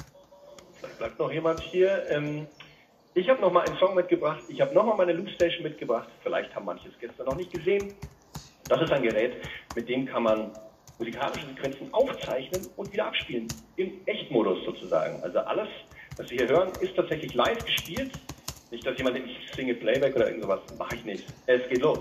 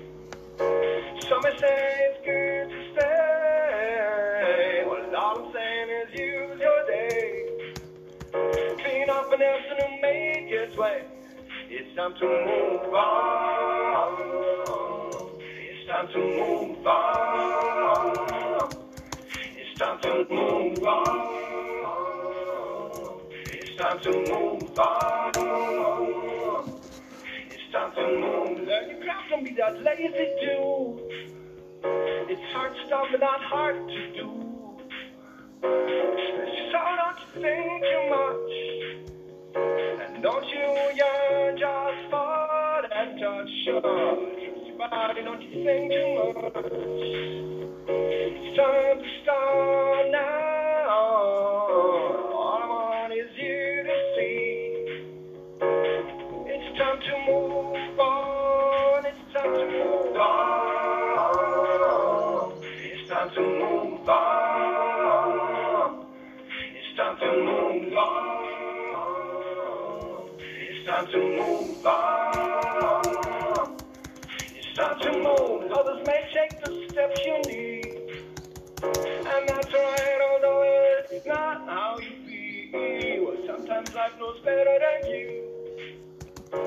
moving forward is overdue.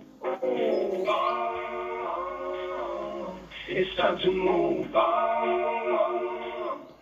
It's time to move on. It's time to move on. It's time to move on. It's time to move on. It's time to move on time to move on. It's time to move on. It's time to move on. It's time to move on. It's time to move on. It's time to move on. It's time to move on. It's time to move on. It's time to move on. It's time to move on. It's time to move on. It's time to move. One day, baby, when we pray at all, we will remember the times we struggled. We will was good to live. Although right now we feel like a heartless thief. Well, all I want is you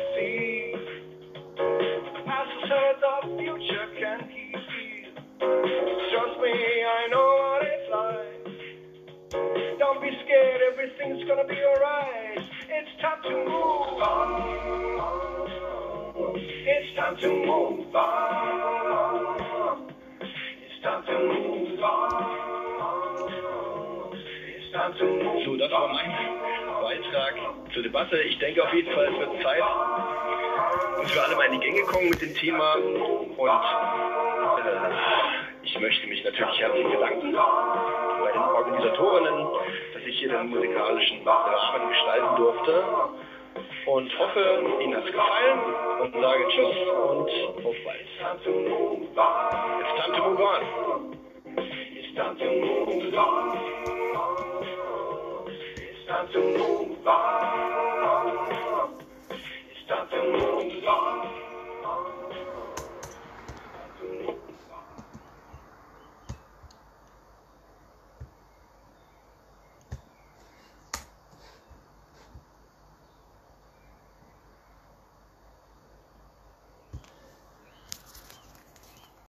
Auch mit Ausblick auf die nächsten. Und da lade ich sehr herzlich wieder zu ein.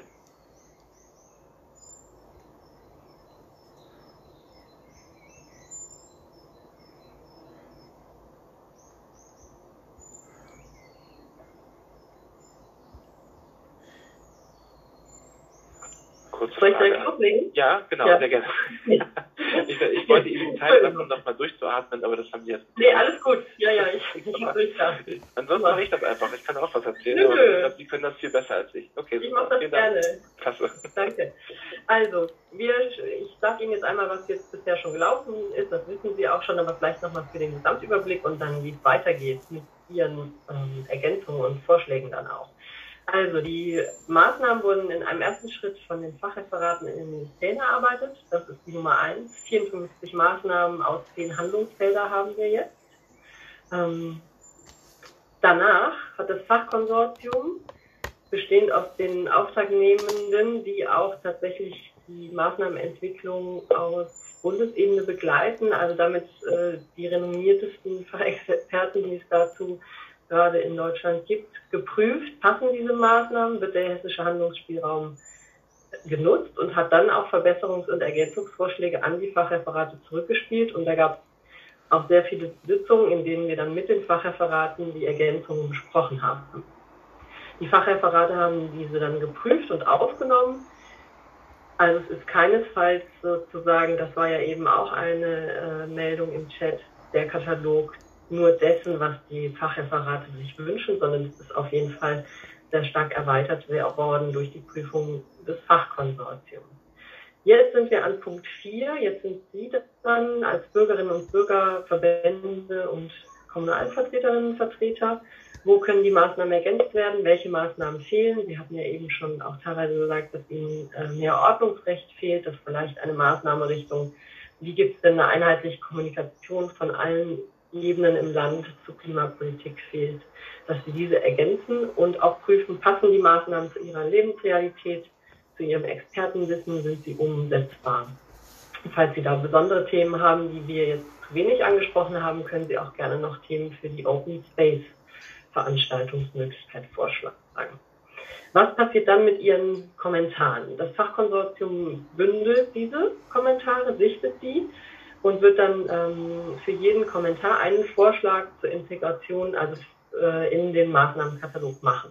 Und diese Kommentare gehen dann direkt an die Fachreferate.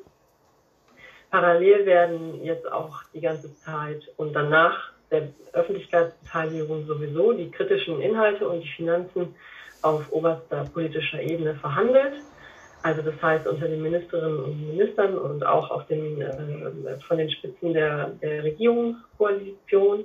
Und ähm, da kann ich vielleicht auch sagen, auch die Staatskanzlei weiß, dass sie mit den bisherigen Maßnahmen das Land Hessen die Klimaziele ähm, verfehlen wird, dass wir also, dass die Maßnahmen aus dem alten Klimaplan nicht reichen und wir eine ordentliche Schippe drauflegen müssen, um da die Zielerreichung sicherzustellen. Und dann wird der Klimaplan hoffentlich ähm, noch dieses Jahr, vielleicht spätestens Anfang nächsten Jahres verabschiedet vom Kabinett und tritt dann auch sofort in Kraft. Und als nächstes steht dann für uns, dann geht ja erst richtig los eigentlich mit der Umsetzung der Maßnahmen. Wir haben in jeder Maßnahme Indikatoren verankert, um auch den Umsetzungserfolg gut messen zu können. Und natürlich wird der äh, Plan, wenn nötig, dann auch weiter ergänzt über die nächsten Jahre hinweg. Genau, das war der, der Überblick über das, was jetzt ansteht. Und damit übergebe ich zurück an Herrn Gäde. Wunderbar, vielen Dank. Und wir gehen direkt weiter in die QA ähm, oder Fragen- und Antwortrunde. Sie haben Ihre Fragen auf dem Menti-Tool hinterlegt. Ähm, wir würden die jetzt einfach Schritt für Schritt einmal durchgehen. Einige Fragen sind noch keine Fragen, sondern eher so Stichworte. Da könnten wir dann einfach noch mal kurz vielleicht auch schärfen, was denn vielleicht so der genauere äh, Punkt war. Ähm, aber ich würde sagen, wir machen das Schritt für Schritt ähm, und fangen doch vielleicht einfach links oben an, entlang der gewohnten Leserichtung. Was sind die größten Hebel für, die, für uns Teilnehmende, mit denen wir dazu beitragen können, dass noch fehlende zentrale Maßnahmen zusätzlich in den Klimaplan aufgenommen werden? Wollen Sie das direkt beantworten? Ja, ich. Oder soll ich ähm, erstmal alle vorlesen? Oder haben Sie ein bisschen Zeit zum. Nee, nee, das passt. Ich kann das direkt. Also, genau. Also, natürlich ist die, der eine Schritt, ähm, dass Sie, dass Sie die Maßnahmen in die Online-Kommentierung ähm, reinbringen. Das, damit ist sichergestellt, dass auf jeden Fall über Ihre Maßnahme diskutiert wird mit dem Fachkonsortium und dann ähm, in den Fachreferaten. Ähm, ich weiß jetzt nicht, also was Sie noch machen können. So würde ich das jetzt mal verstehen. Ähm, dann würde ich doch sagen, tun Sie sich mit möglichst vielen zusammen, äh, die Ihre Maßnahmen unterstützen und schreiben Sie dem Ministerpräsidenten wie.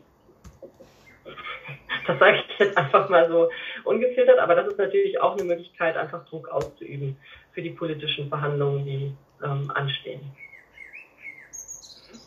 Dann springen wir noch eins weiter. Ähm, wie wird die untere Ebene Landkreise und Kommunen stärker verpflichtet und mit Personal gestärkt?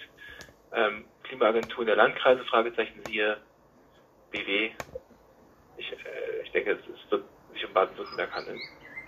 Genau, also tatsächlich haben wir ja eine Maßnahme, die das, die, diese personelle Verstärkung auch ähm, vorsieht. Marie, du bist ja auch da, vielleicht kannst du einfach die Maßnahme nochmal gerade beschreiben. Das ist ja die ÜG 03 oder ÜG 04. Ähm, und tatsächlich gibt es auch einige ordnungsrechtliche Maßnahmen für den Bereich, aber da gilt es wirklich, dass Sie als Kommunalvertreterinnen und Kommunalvertreter auch nochmal schauen, was fehlt Ihnen da an, an ähm, ordnungsrechtlichen Maßnahmen für eine Verpflichtung. So, jetzt genau. mal. Ah, Marie ist da. Perfekt. Und Barbara Luck auch. Die sind beide äh, im, im Klimareferat-Team. Ich glaube, bei der Barbara Luck streikt gerade die Technik. Deshalb sind wir in einem Raum. Genau. Genau. Ähm, ja, also wie gesagt, wir haben bei den übergreifenden Maßnahmen eine Maßnahme zum kommunalen Klimaengagement stärken. Da geht es ganz viel darum, natürlich, dass die bestehenden Strukturen ausgeweitet ähm, und natürlich sowieso erhalten bleiben, sowohl in der Beratung als auch in der Förderung. Aber wir sehen natürlich auch dieses Problem der, des Personals auf Ebene der Kommunen. Da gibt es zwei Elemente. Einmal, ähm, vorhin wurde ja auch die Zwischenebene von Herrn Neumann angesprochen. Wir sehen da auch eine Notwendigkeit einer Regionalisierung der Beratungs- und Unterstützungsangebote ähm, auf, auf, Ebene der Landkreise oder zumindest landkreiszugehörig, ähm, wo eine zentralere Koordination der Aktivitäten in den Kommunen pro Landkreis erfolgen kann. Also das ist auch von fachlicher Seite unser Wunsch und unser Anliegen, da voranzukommen.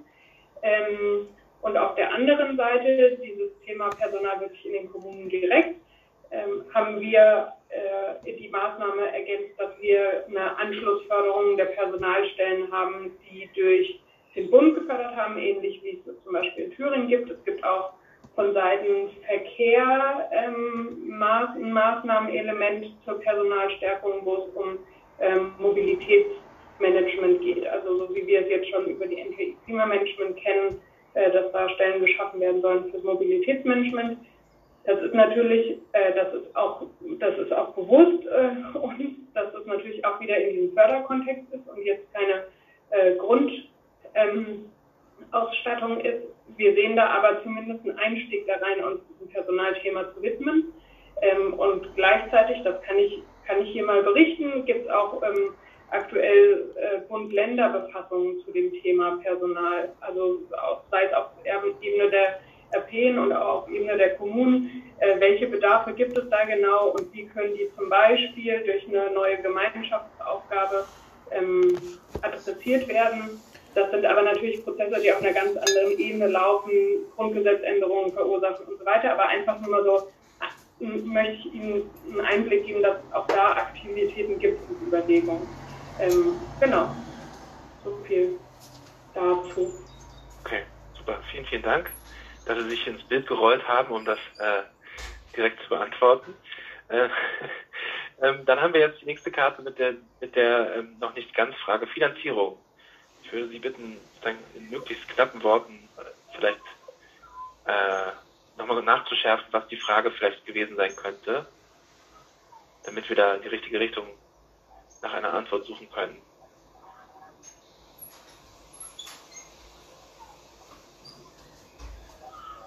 Äh, naja, die Hauptfrage war ja, was ist offen geblieben? Ja. Ähm, und okay. da ist äh, sozusagen die Finanzierung der verschiedenen äh, äh, Maßnahmen, die äh, ja noch offen sind.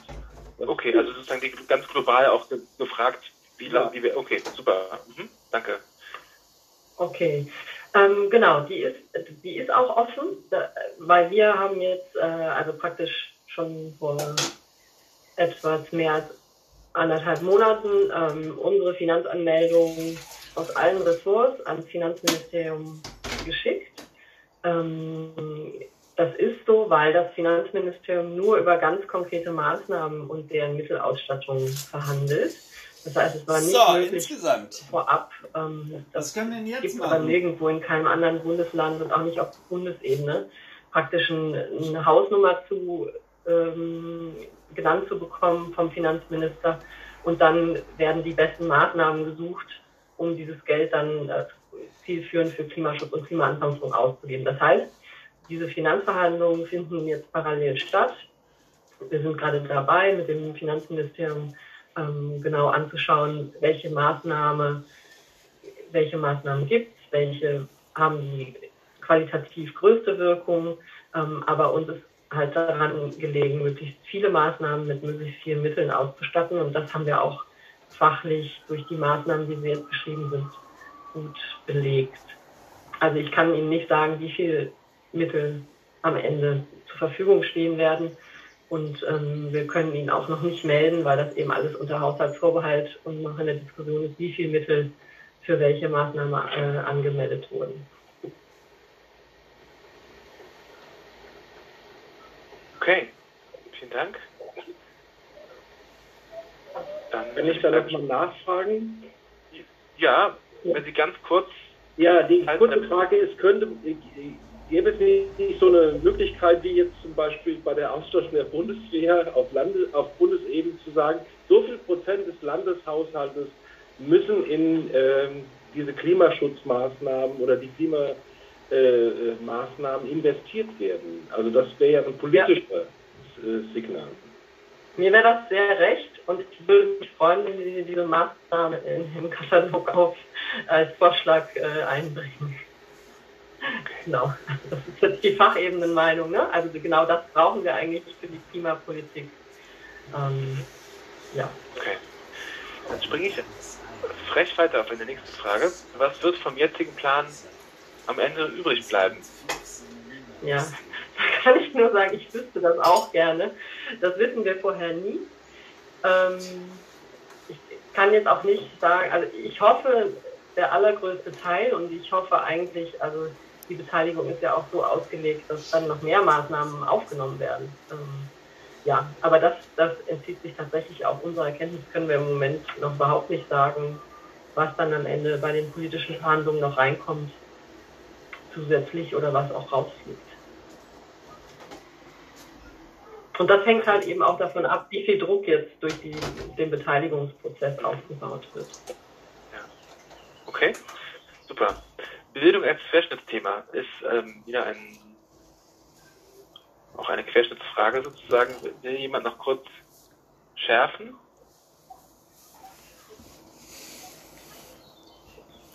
Schon wieder ich. Ah.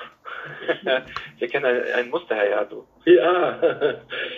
ähm, ja, die Frage ist also Kommunikation und das hängt dann auch mit der Vernetzung von politischen und äh, Verwaltungsebenen auch zusammen. Also dieser Kommunikationsstrang, der laufen muss, äh, Informationsveranstaltungen, äh, dass das überall mit einfließen muss letztlich, um äh, Maßnahmen verständlich zu machen für den Bürger, aber auch auf der kommunalen, eben auf der Verwaltungsebene, Weiterbildungsmaßnahmen für äh, kommunale Mitarbeiterinnen.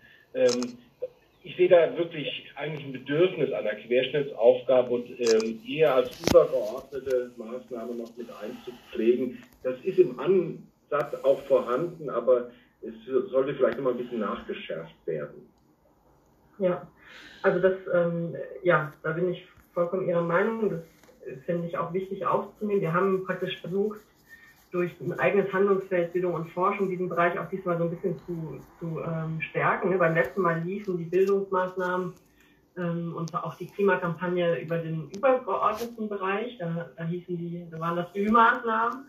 Ähm, das haben wir diesmal ein bisschen anders gemacht, aber ich sehe es genauso wie Sie. Also schlagen Sie da gerne eine zusätzliche Maßnahme vor und falls Sie sich die Mühe machen würden, ähm, geben Sie auch nochmal Hinweise in den Maßnahmen, ähm, wo es vielleicht nicht genug verankert ist. Ne? Also wenn es dann als ja schon in vielen Maßnahmen sind ja Bildungsaspekte enthalten, aber da, wo Ihnen auffällt, dass es fehlt, ähm, geben Sie es nochmal an oder vielleicht handlungsfeldspezifisch. Das wäre ja auch schon was.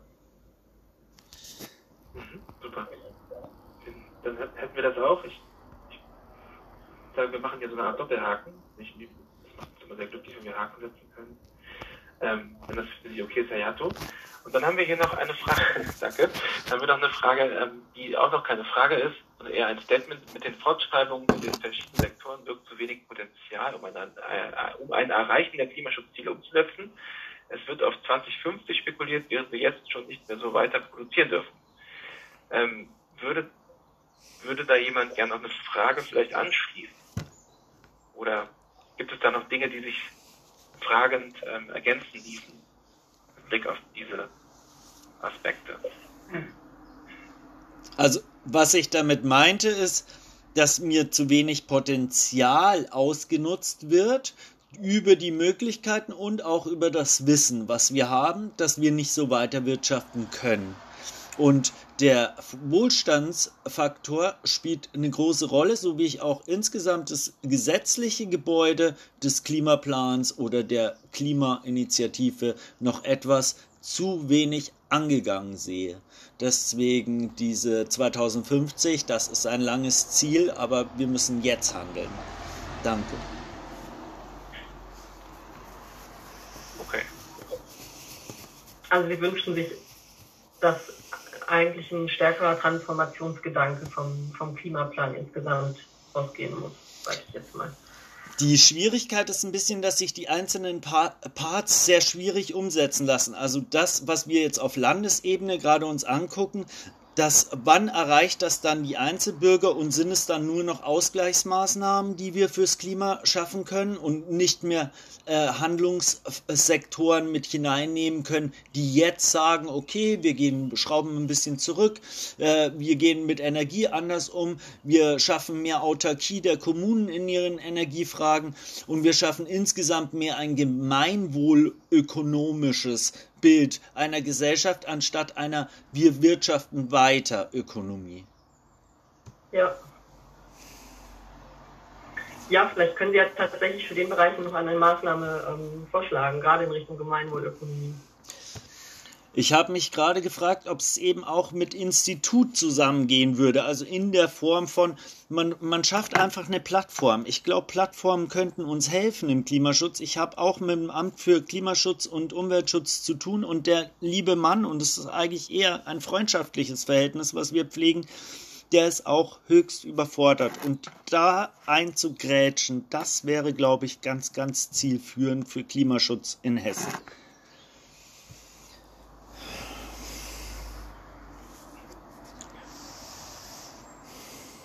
Super, dann hätten wir sogar noch Zeit, wenn jemand noch eine Frage anschließen möchte. Herr Neumann, ich weiß, Sie hatten, äh, glaube ich, noch kurz zu kämpfen mit dem Menti-Tool. Haben Sie da noch was zum Beispiel oder jemand anders? Für eine maximal zwei Fragen. Ich weiß nur zweimal, zweimal raus und rein, die Kamera ging nicht, also ich bin jetzt wieder da, aber ich habe jetzt auch den weiteren Punkt. Also viele Dinge sind schon genannt und die, die Punkte Rotzhorn. Und war noch die Frage halt tatsächlich nicht beantwortet. Da gibt es äh, ein paar kritische Maßnahmen, wären nicht aufgenommen worden. Und ich hatte nochmal auch gefragt, äh, das war auch in der vorherigen Sitzung jemand anderes von der IHK, äh, welche, ob die, diese Liste wurde zugesagt, äh, wer, welche Verbände denn alle beteiligt äh, wurden oder werden jetzt. Okay. Genau, das habe ich eben in den, in den Chat geschrieben. Das ist auf der ersten, ich kann es noch gerade wiederholen, Herr Neumann, damit Sie, Mal wiederholen, ja. Sie haben Ihren Chat ja auch vor uns aufgelegt. Genau, die Liste steht online äh, zur Verfügung, welche Akteure eingebunden sind. Und ich bin mir sicher, dass Sie sehr schnell ähm, identifizieren werden, welche Maßnahmen vielleicht fehlen. Also da müssen Sie schon um Verständnis bitten, dass ich jetzt hier äh, vor interne ähm, Dinge nicht rausgeben kann und Ihnen jetzt nicht sagen kann, welches Ressort hat welche Maßnahmen nicht aufgenommen. Ich bin mir aber sicher, dass Sie das aus Ihrer Expertise direkt erkennen. Und die Liste, wo ist sie zu finden? Ich schicke den Link Aber nochmal. okay, ah, da also- ist es schon. Genau, die ist einfach auf der Klimaschutzplanseite zum neuen Klimaplan. Da können Sie die auch runterladen. Wunderbar. Eine Akteursliste, okay, ist hier. Okay, danke. Gut. Mit einem langsamen Schritt voran gebe ich Ihnen die letzte Chance, noch eine letzte Frage zu stellen. Ansonsten, 5, 3, 2, 1, springen wir jetzt weiter und machen nochmal einen kleinen Ausblick auf die nächsten Schritte und die nächsten, ähm, ja, sozusagen, oder die nächste Veranstaltung, muss man fast schon sagen, die noch vor uns liegt. Ähm, wir würden Sie gerne einladen, da sich auch ganz stark zu engagieren und da auch Ihre eigenen Themen nochmal mitzubringen. Am Dienstag, den 24. Mai, zwischen 12 und 14 Uhr findet ein Open Space statt. Open Space ist ja fast schon selbsterklärend, bedeutet, Sie geben selbst vor, was dort diskutiert werden soll. Es gibt eine Frist, bis zu der man die Themen einreichen kann. Diese Frist ist jetzt nochmal ein bisschen verlängert worden bis zum 17.05. Und wie Sie das machen, ist eigentlich wahrscheinlich allen schon klar. Sie können einfach, wie Sie hier auch sehen, in dem Online-Tool auf mehr Details klicken bei Open Space und dort ähm, tatsächlich auch äh, nochmal Themen einreichen. Und dazu sind, wie gesagt, sind Sie sehr, sehr herzlich eingeladen. Es ist auch nochmal eine gute Chance, gemeinsam in selbst sozusagen thematisch orientierten Gruppen ähm, loszuarbeiten.